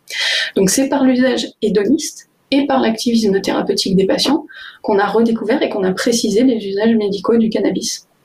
Bon, alors en France, comme sur plein d'autres aspects, on est très conservateur, donc on est très en retard sur ces questions de cannabis thérapeutique, en mmh. partie parce que euh, bah, pour le gouvernement, comme pour les institutions médicales, accepter que le cannabis puisse redevenir un médicament, ça suppose de dire on s'est trompé. Euh, on a empêché des générations de patients de bénéficier d'un traitement qui est efficace. On a en plus envoyé des milliers de personnes qui cherchaient simplement à soulager leurs douleurs ou leurs symptômes en prison. Et euh, bah, ça, évidemment, c'est un pas qui est difficile à franchir. Et puis aussi, il y a la peur, euh, qui est beaucoup plus présente en France que dans d'autres pays, que ce médicament il puisse être utilisé pour un usage qui soit pas explicitement thérapeutique. Même si, comme on l'a vu dans les périodes précédentes, on peut vraiment se demander où elle est en fait cette frontière, où elle se situe. Est-ce que être détendu, est-ce que être apaisé, rigoler avec ses amis, sa famille, est-ce que c'est pas déjà aller mieux ça? Donc ça c'est lié à notre histoire qui est particulière en France avec euh, euh, plus précisément la morphine, où à la fin du 19e siècle, les médecins ils se rendent compte qu'ils sont responsables de la première forme, d'addiction qui est décrite. Cette addiction, c'est la morphinomanie, donc l'addiction à la morphine. C'est un scandale parce que donc les médecins sont responsables d'une maladie et c'est un scandale qui touche plus fort les médecins français que les médecins des autres pays. par exemple, les Allemands ou les Américains n'ont pas ce type de scandale-là. Pourquoi c'est un scandale plus fort en France À cause du contexte fin de siècle dont, j'ai parlé tout à l'heure, qui est spécifique chez nous.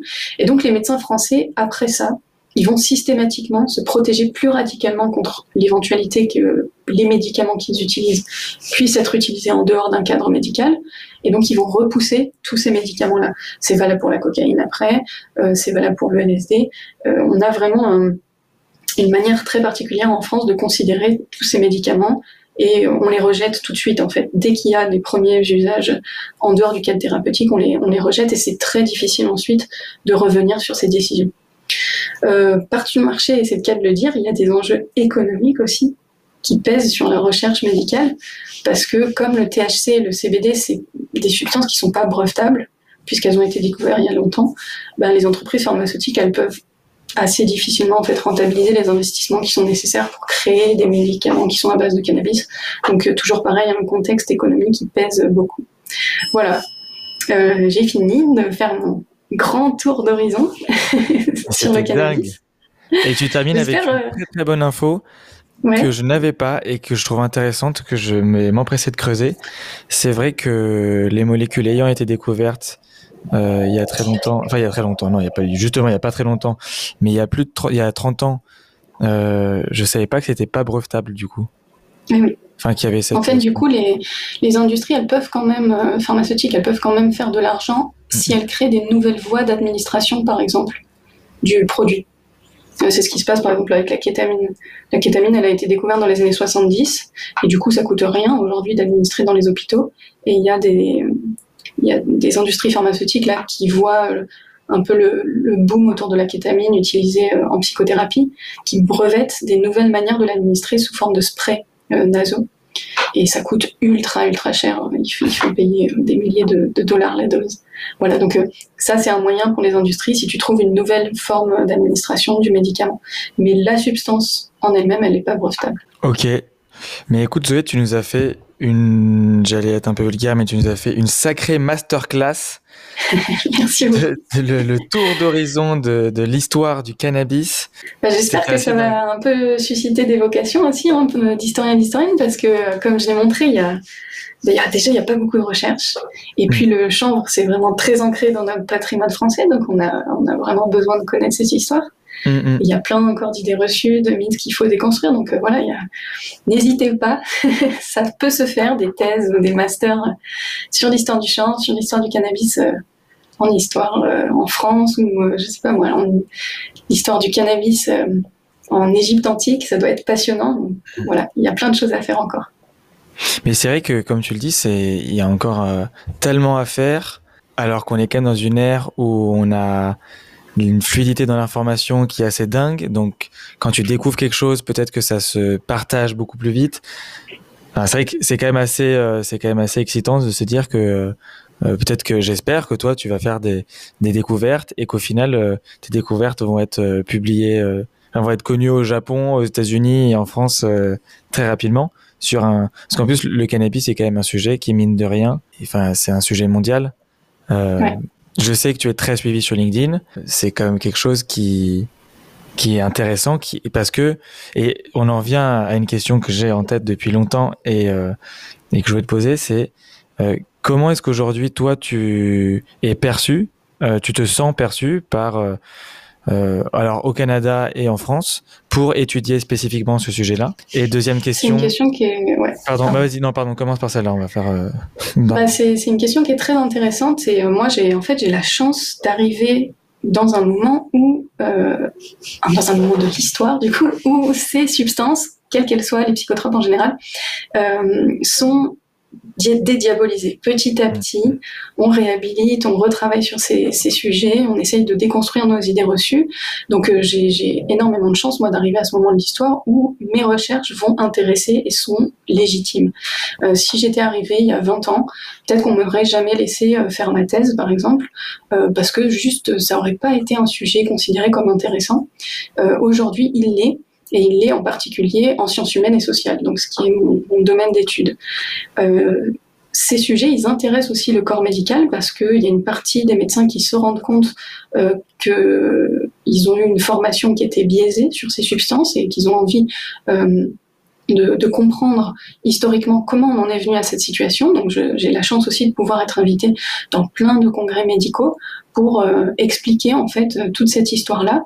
Et cette histoire permet aux médecins de comprendre pourquoi est-ce qu'aujourd'hui on travaille plus sur le cannabis Pourquoi est-ce qu'on travaille plus sur le LSD euh, Est-ce que juste c'est des substances qui sont pas intéressantes en médecine ou est-ce qu'il y a tout un contexte moral, médiatique, politique, économique euh, qui a pesé sur leur abandon? Et, et ça c'est absolument fascinant. Mais du côté médical, il y a quand même encore une réticence. Donc je suis légitime en sciences humaines et sociales, mais pour une partie des médecins, euh, il faut que je sois que j'apparaisse la plus crédible possible. Donc ça, c'est assez intéressant. J'aimerais bien travailler sur ça un jour. Mais euh, quand on va dans les... Je dis on parce qu'il n'y a pas que moi hein, qui travaille sur ces questions, mais quand on va du coup dans les congrès médicaux, on est obligé de s'habiller de manière un peu ringarde ou euh, stricte pour vraiment euh, avoir l'air ah. légitime en fait pour venir parler de ces sujets-là, parce que on est reçu un petit peu avec euh, soit des rires, soit une, espèce d'incompréhension de justement qui c'est cette hippie qui vient nous parler de l'histoire du LSD ou du cannabis.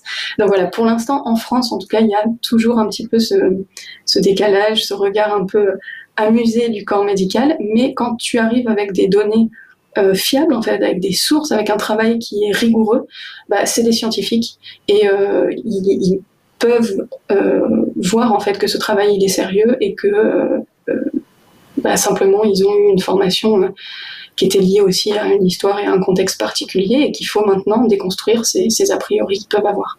Donc euh, j'ai de l'espoir, je suis assez euh, optimiste en, au Canada. Voilà.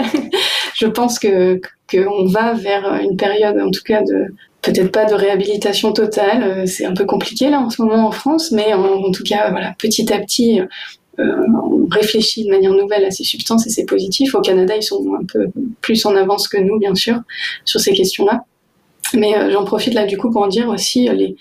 Bon, moi, je suis pour une légalisation de tous les psychotropes, quels qu'ils soient.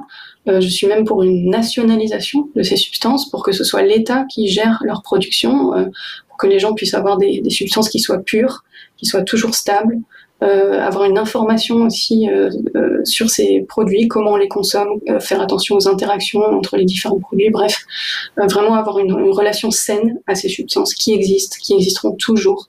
Et donc voilà, moi je suis vraiment dans le mouvement de la réduction des risques, mais quand même l'urgence, elle est du côté des patients il est du côté des gens qui pourraient bénéficier de ces traitements et qui peuvent pas à cause de représentations qui sont issues de, moments du, 19, du 19e siècle ou du début du 20e siècle qui sont plus du tout euh, à jour en fait et on ne doit plus euh, empêcher les patients d'avoir accès à des traitements à cause de ces euh, problèmes moraux qui sont plus les nôtres aujourd'hui. donc pour moi, c'est vraiment très important d'avoir accès mes recherches sur le côté médical et donc je profite là du podcast pour dire aussi c'est aussi aux patients et aux patientes de ne pas lâcher l'affaire en fait de militer, comme les malades, du, les malades du sida ont pu le faire à la fin des années 80-90, comme il y a des mamans qui le font en ce moment euh, en Angleterre, qui viennent dans tous les médias montrer euh, des vidéos de leurs enfants qui sont épileptiques et qui bénéficient du cannabis en disant c'est honteux en fait que je sois obligée de me fournir sur le marché noir pour que mon enfant euh, il arrête d'avoir 10 crises d'épilepsie par jour et ça c'est en train de soulever l'opinion publique en fait. Euh, donc il faut il faut se rappeler qu'on a un pouvoir politique, nous, les gens normaux en fait, et qu'on peut faire bouger les choses aussi. Il ne faut pas seulement attendre que les politiciens ou les médecins euh, fassent leur travail. Eh ben, écoute Zoé, bravo euh, et merci de le dire aussi clairement. Euh, et avec euh, autant de d'engagement. Euh, au moment où on enregistre, il y a le, le projet de loi ou le plan de loi, à chaque fois je me trompe, de financement de la sécurité sociale, le PLFSS pour l'année 2024 qui est en train d'être débattu à l'Assemblée nationale. justement pour y inclure la généralisation de, du cannabis médical. Et on voit que c'est pas gagné et on voit que, comme tu le dis, il, il faut continuer à se mobiliser, il faut continuer à, ce qui est, ce qui est, très dur, c'est qu'en fait, il y a des patients, déjà, ils sont malades. Ouais, ouais. Donc, c'est pas leur priorité. Leur priorité, c'est de se soigner. Euh, que les familles des patients, ça fait des années qu'ils militent, justement. Et, oui, il y a un épuisement, c'est sûr, mais voilà, il faut, il faut que les nouvelles générations, et voilà, tout le monde en fait. mais comme tu le dis, voilà, en Angleterre, ça, ça, bouge. En France, en France, mine de rien, là, avec l'expérimentation qui a eu lieu, ça a quand même convaincu aussi beaucoup de personnes. Et je trouve que tu as très bien choisi tes mots, tu l'as décrit d'une très bonne manière. Merci beaucoup de, de l'avoir dit ici. Euh, merci à toi, merci pour cette invitation et merci à toutes et à tous pour votre écoute surtout. eh bien écoute, j'ai une dernière, figure-toi que j'ai une dernière question pour toi. Allez. En fait, tu, tu, tu, y as répondu avec, euh, avec euh, du coup ce message que tu voulais donner et qui était très fort. Mais en fait, la question est, quand on étudie l'histoire euh, ça permet de voir le monde tel qu'il est avec beaucoup de recul. Par exemple, tu, quand tu nous expliquais que les, les médecins s'étaient sentis coup, enfin, étaient coupables de la morphinomanie, en tout cas de l'épidémie de, de d'addiction à la morphine, et que c'était certainement ça qui faisait aussi qu'aujourd'hui ils étaient beaucoup plus réticents. C'est quelque chose qui est assez concret. Comment est-ce que, en tout cas en ce qui concerne la France, tu, quels sont les points importants dans l'histoire qui donnent cette situation aujourd'hui Comment est-ce que tu lis la situation aujourd'hui avec ton, ton expertise historienne C'est une question qui est toujours forcément complexe, qui on ne peut pas répondre simplement avec une seule explication. Donc moi, comme je suis spécialiste d'histoire de la médecine, euh, bah, c'est comme Moreau de Tours. J'ai une vision qui est limitée par mon expertise. Donc j'ai tendance à, euh, comprendre la situation dans laquelle on est aujourd'hui par le contexte euh, médical. Et donc ce contexte médical, comme je te le disais, à partir de la morphine qui a systématiquement pesé ensuite à partir sur toutes les substances. Il y a aussi un contexte morale qui, euh, que j'étudie moins, mais euh, dans lequel on va interdire certaines substances et pas d'autres, et qui pèsent aussi encore aujourd'hui, parce que certaines substances qui sont donc toujours légales, comme par exemple l'alcool, le tabac, les médicaments psychotropes comme les anxiolytiques, les antidépresseurs ou euh, certaines amphétamines comme j'ai regardé récemment un, un, documentaire sur l'adéral ou sur la ritaline, ces substances-là qui restent légales, en fait, c'est des produits qui euh, ne remettent pas en cause les normes établies, qui ne remettent pas en cause les comportements mmh. des gens qui les consomment. Donc, euh, l'alcool, par exemple, va plutôt être consommé par des hommes et va leur permettre de reproduire euh, les normes masculines, donc d'être dans un comportement un peu violent ou très sûr de soi, par exemple. Mmh. Donc, ça, ça n'est pas en rupture. Les femmes, elles vont plutôt consommer des euh, médicaments psychotropes, des anxiolytiques, des antidépresseurs, qui vont leur permettre de continuer à fonctionner dans la société sans se poser de questions sur pourquoi est-ce que j'ai besoin de, poser, de prendre ces substances pour continuer à faire le ménage et m'occuper de mes enfants, par exemple. Euh, L'adéral ou la ritaline, c'est des substances qui vont être administrées à des jeunes pour qu'ils puissent euh, travailler efficacement, faire leurs études et avoir des postes, euh, des bons postes dans la société capitaliste. Donc quand les substances permettent de, de continuer ces normes-là, elles restent légales. Par contre, si tu as des substances qui sont perçues comme faisant un pas de côté, faisant faire un pas de côté aux consommateurs ou aux consommatrices, là ça pose problème. Et finalement c'est en fait que des discours parce que le cannabis il peut être consommé pour aider à travailler, pour rester concentré, pour euh, supporter la douleur. Par exemple, je ne sais pas si une caissière qui toute la journée fait le même mouvement euh, euh, et a mal au bras, bah, peut-être elle va consommer du cannabis, pas parce qu'elle est feignante, pas pour rester dans son canapé à regarder Netflix toute la journée, mais justement pour pouvoir continuer à travailler et à supporter cette douleur-là. donc les représentations qu'on fait peser sur les substances qu'on veut interdire, elles sont pas valables. Mais c'est aussi ces représentations-là qui font qu'on est dans la situation aujourd'hui où c'est difficile de revenir sur euh, ces représentations parce qu'elles sont ancrées, parce qu'on les diffuse très largement dans les médias, dans les films. Euh, voilà. Si, si c'est, je ne sais pas si je réponds vraiment à ta question, mais euh, la situation actuelle, elle est due à plein, plein, plein, plein de choses très, très différentes qui seraient peut-être. Enfin, je peux pas répondre complètement à cette réponse-là non, Non, mais en même temps, c'est une question qui est, euh, qui, qui, est très large, qui est un peu piège, qui n'était pas préparée. Mais je trouve que tu apportes une réponse qui est extrêmement intéressante. C'est finalement, c'est la substance ou la consommation face aux normes. Et finalement, comme tu viens de faire un, un beaucoup de d'aïkido, c'est est-ce que la substance, elle va dans le sens des normes? Comme tu l'as dit avec euh, la personne qui pourrait être plus productive si elle était euh, si elle avait moins mal ou qu'elle était moins stressée et je trouve que c'est c'est vraiment très intéressant. Bah, merci beaucoup. Mais écoute, Zoé, je pense qu'on peut terminer là-dessus parce que, parce que ça laisse une, une piste de réflexion très intéressante sur finalement quelle place le cannabis peut trouver dans la société telle qu'elle est finalement. C'est que si on a essayé de changer la société dans les années 60 et 70, euh, y, enfin, entre autres, pardon, plutôt, y, y, compris ou entre autres avec cette substance-là, peut-être que finalement, il y aura pas, il y aura pas le choix. On, on change pas une société comme ça euh, parce qu'on le décide. Et finalement, en fait, c'est la consommation qui doit s'adapter euh, à la société. Je sais pas, je me perds un peu en conjecture, mais, euh, mais en même temps, tu, tu, nous as balancé une tonne d'infos, c'était ouf. Franchement, c'était une masterclass. Euh, merci. De balayer comme ça toute l'histoire du cannabis. Zoé, merci beaucoup d'avoir raconté tout ça sur Parlons Cana. C'était assez incroyable. Merci à toi. Je suis ravie d'avoir eu euh, cette tribune pour euh, euh, faire passer un peu certains messages et puis aussi pour parler de cette histoire parce que finalement, euh, j'ai jamais trop publié moi sur le, cannabis encore dans ma courte carrière. Donc, je suis, je, suis, ravie d'avoir eu l'opportunité de travailler là-dessus. Merci beaucoup. Merci beaucoup d'avoir écouté notre invité jusqu'à la fin. Je suis sûr que tu as appris beaucoup de choses lors de cet échange. La mission de Parlons Cana, c'est de te mettre en relation directe avec des personnes expérimentées et passionnées. Nous, on est là pour toi. Donc si tu as envie qu'on aborde ou si tu as envie qu'on approfondisse un sujet en particulier, s'il te plaît, contacte Parlons Cana sur les réseaux et partage-nous tes questions. Je me chargerai ensuite de les poser à nos invités. Merci encore pour ta confiance. À la semaine prochaine. Cet épisode est sponsorisé par CBD Sport, le blog d'information dédié aux sportifs. Vous y trouverez de nombreuses rubriques dont la musculation, l'endurance et la précision. Vous y serez conseillé sur la manière de prendre du CBD, que vous soyez débutant, professionnel ou expert. Venez feuilleter ce blog dédié uniquement au bien-être des sportifs. Alors rendez-vous sur www.cbd-sport.info.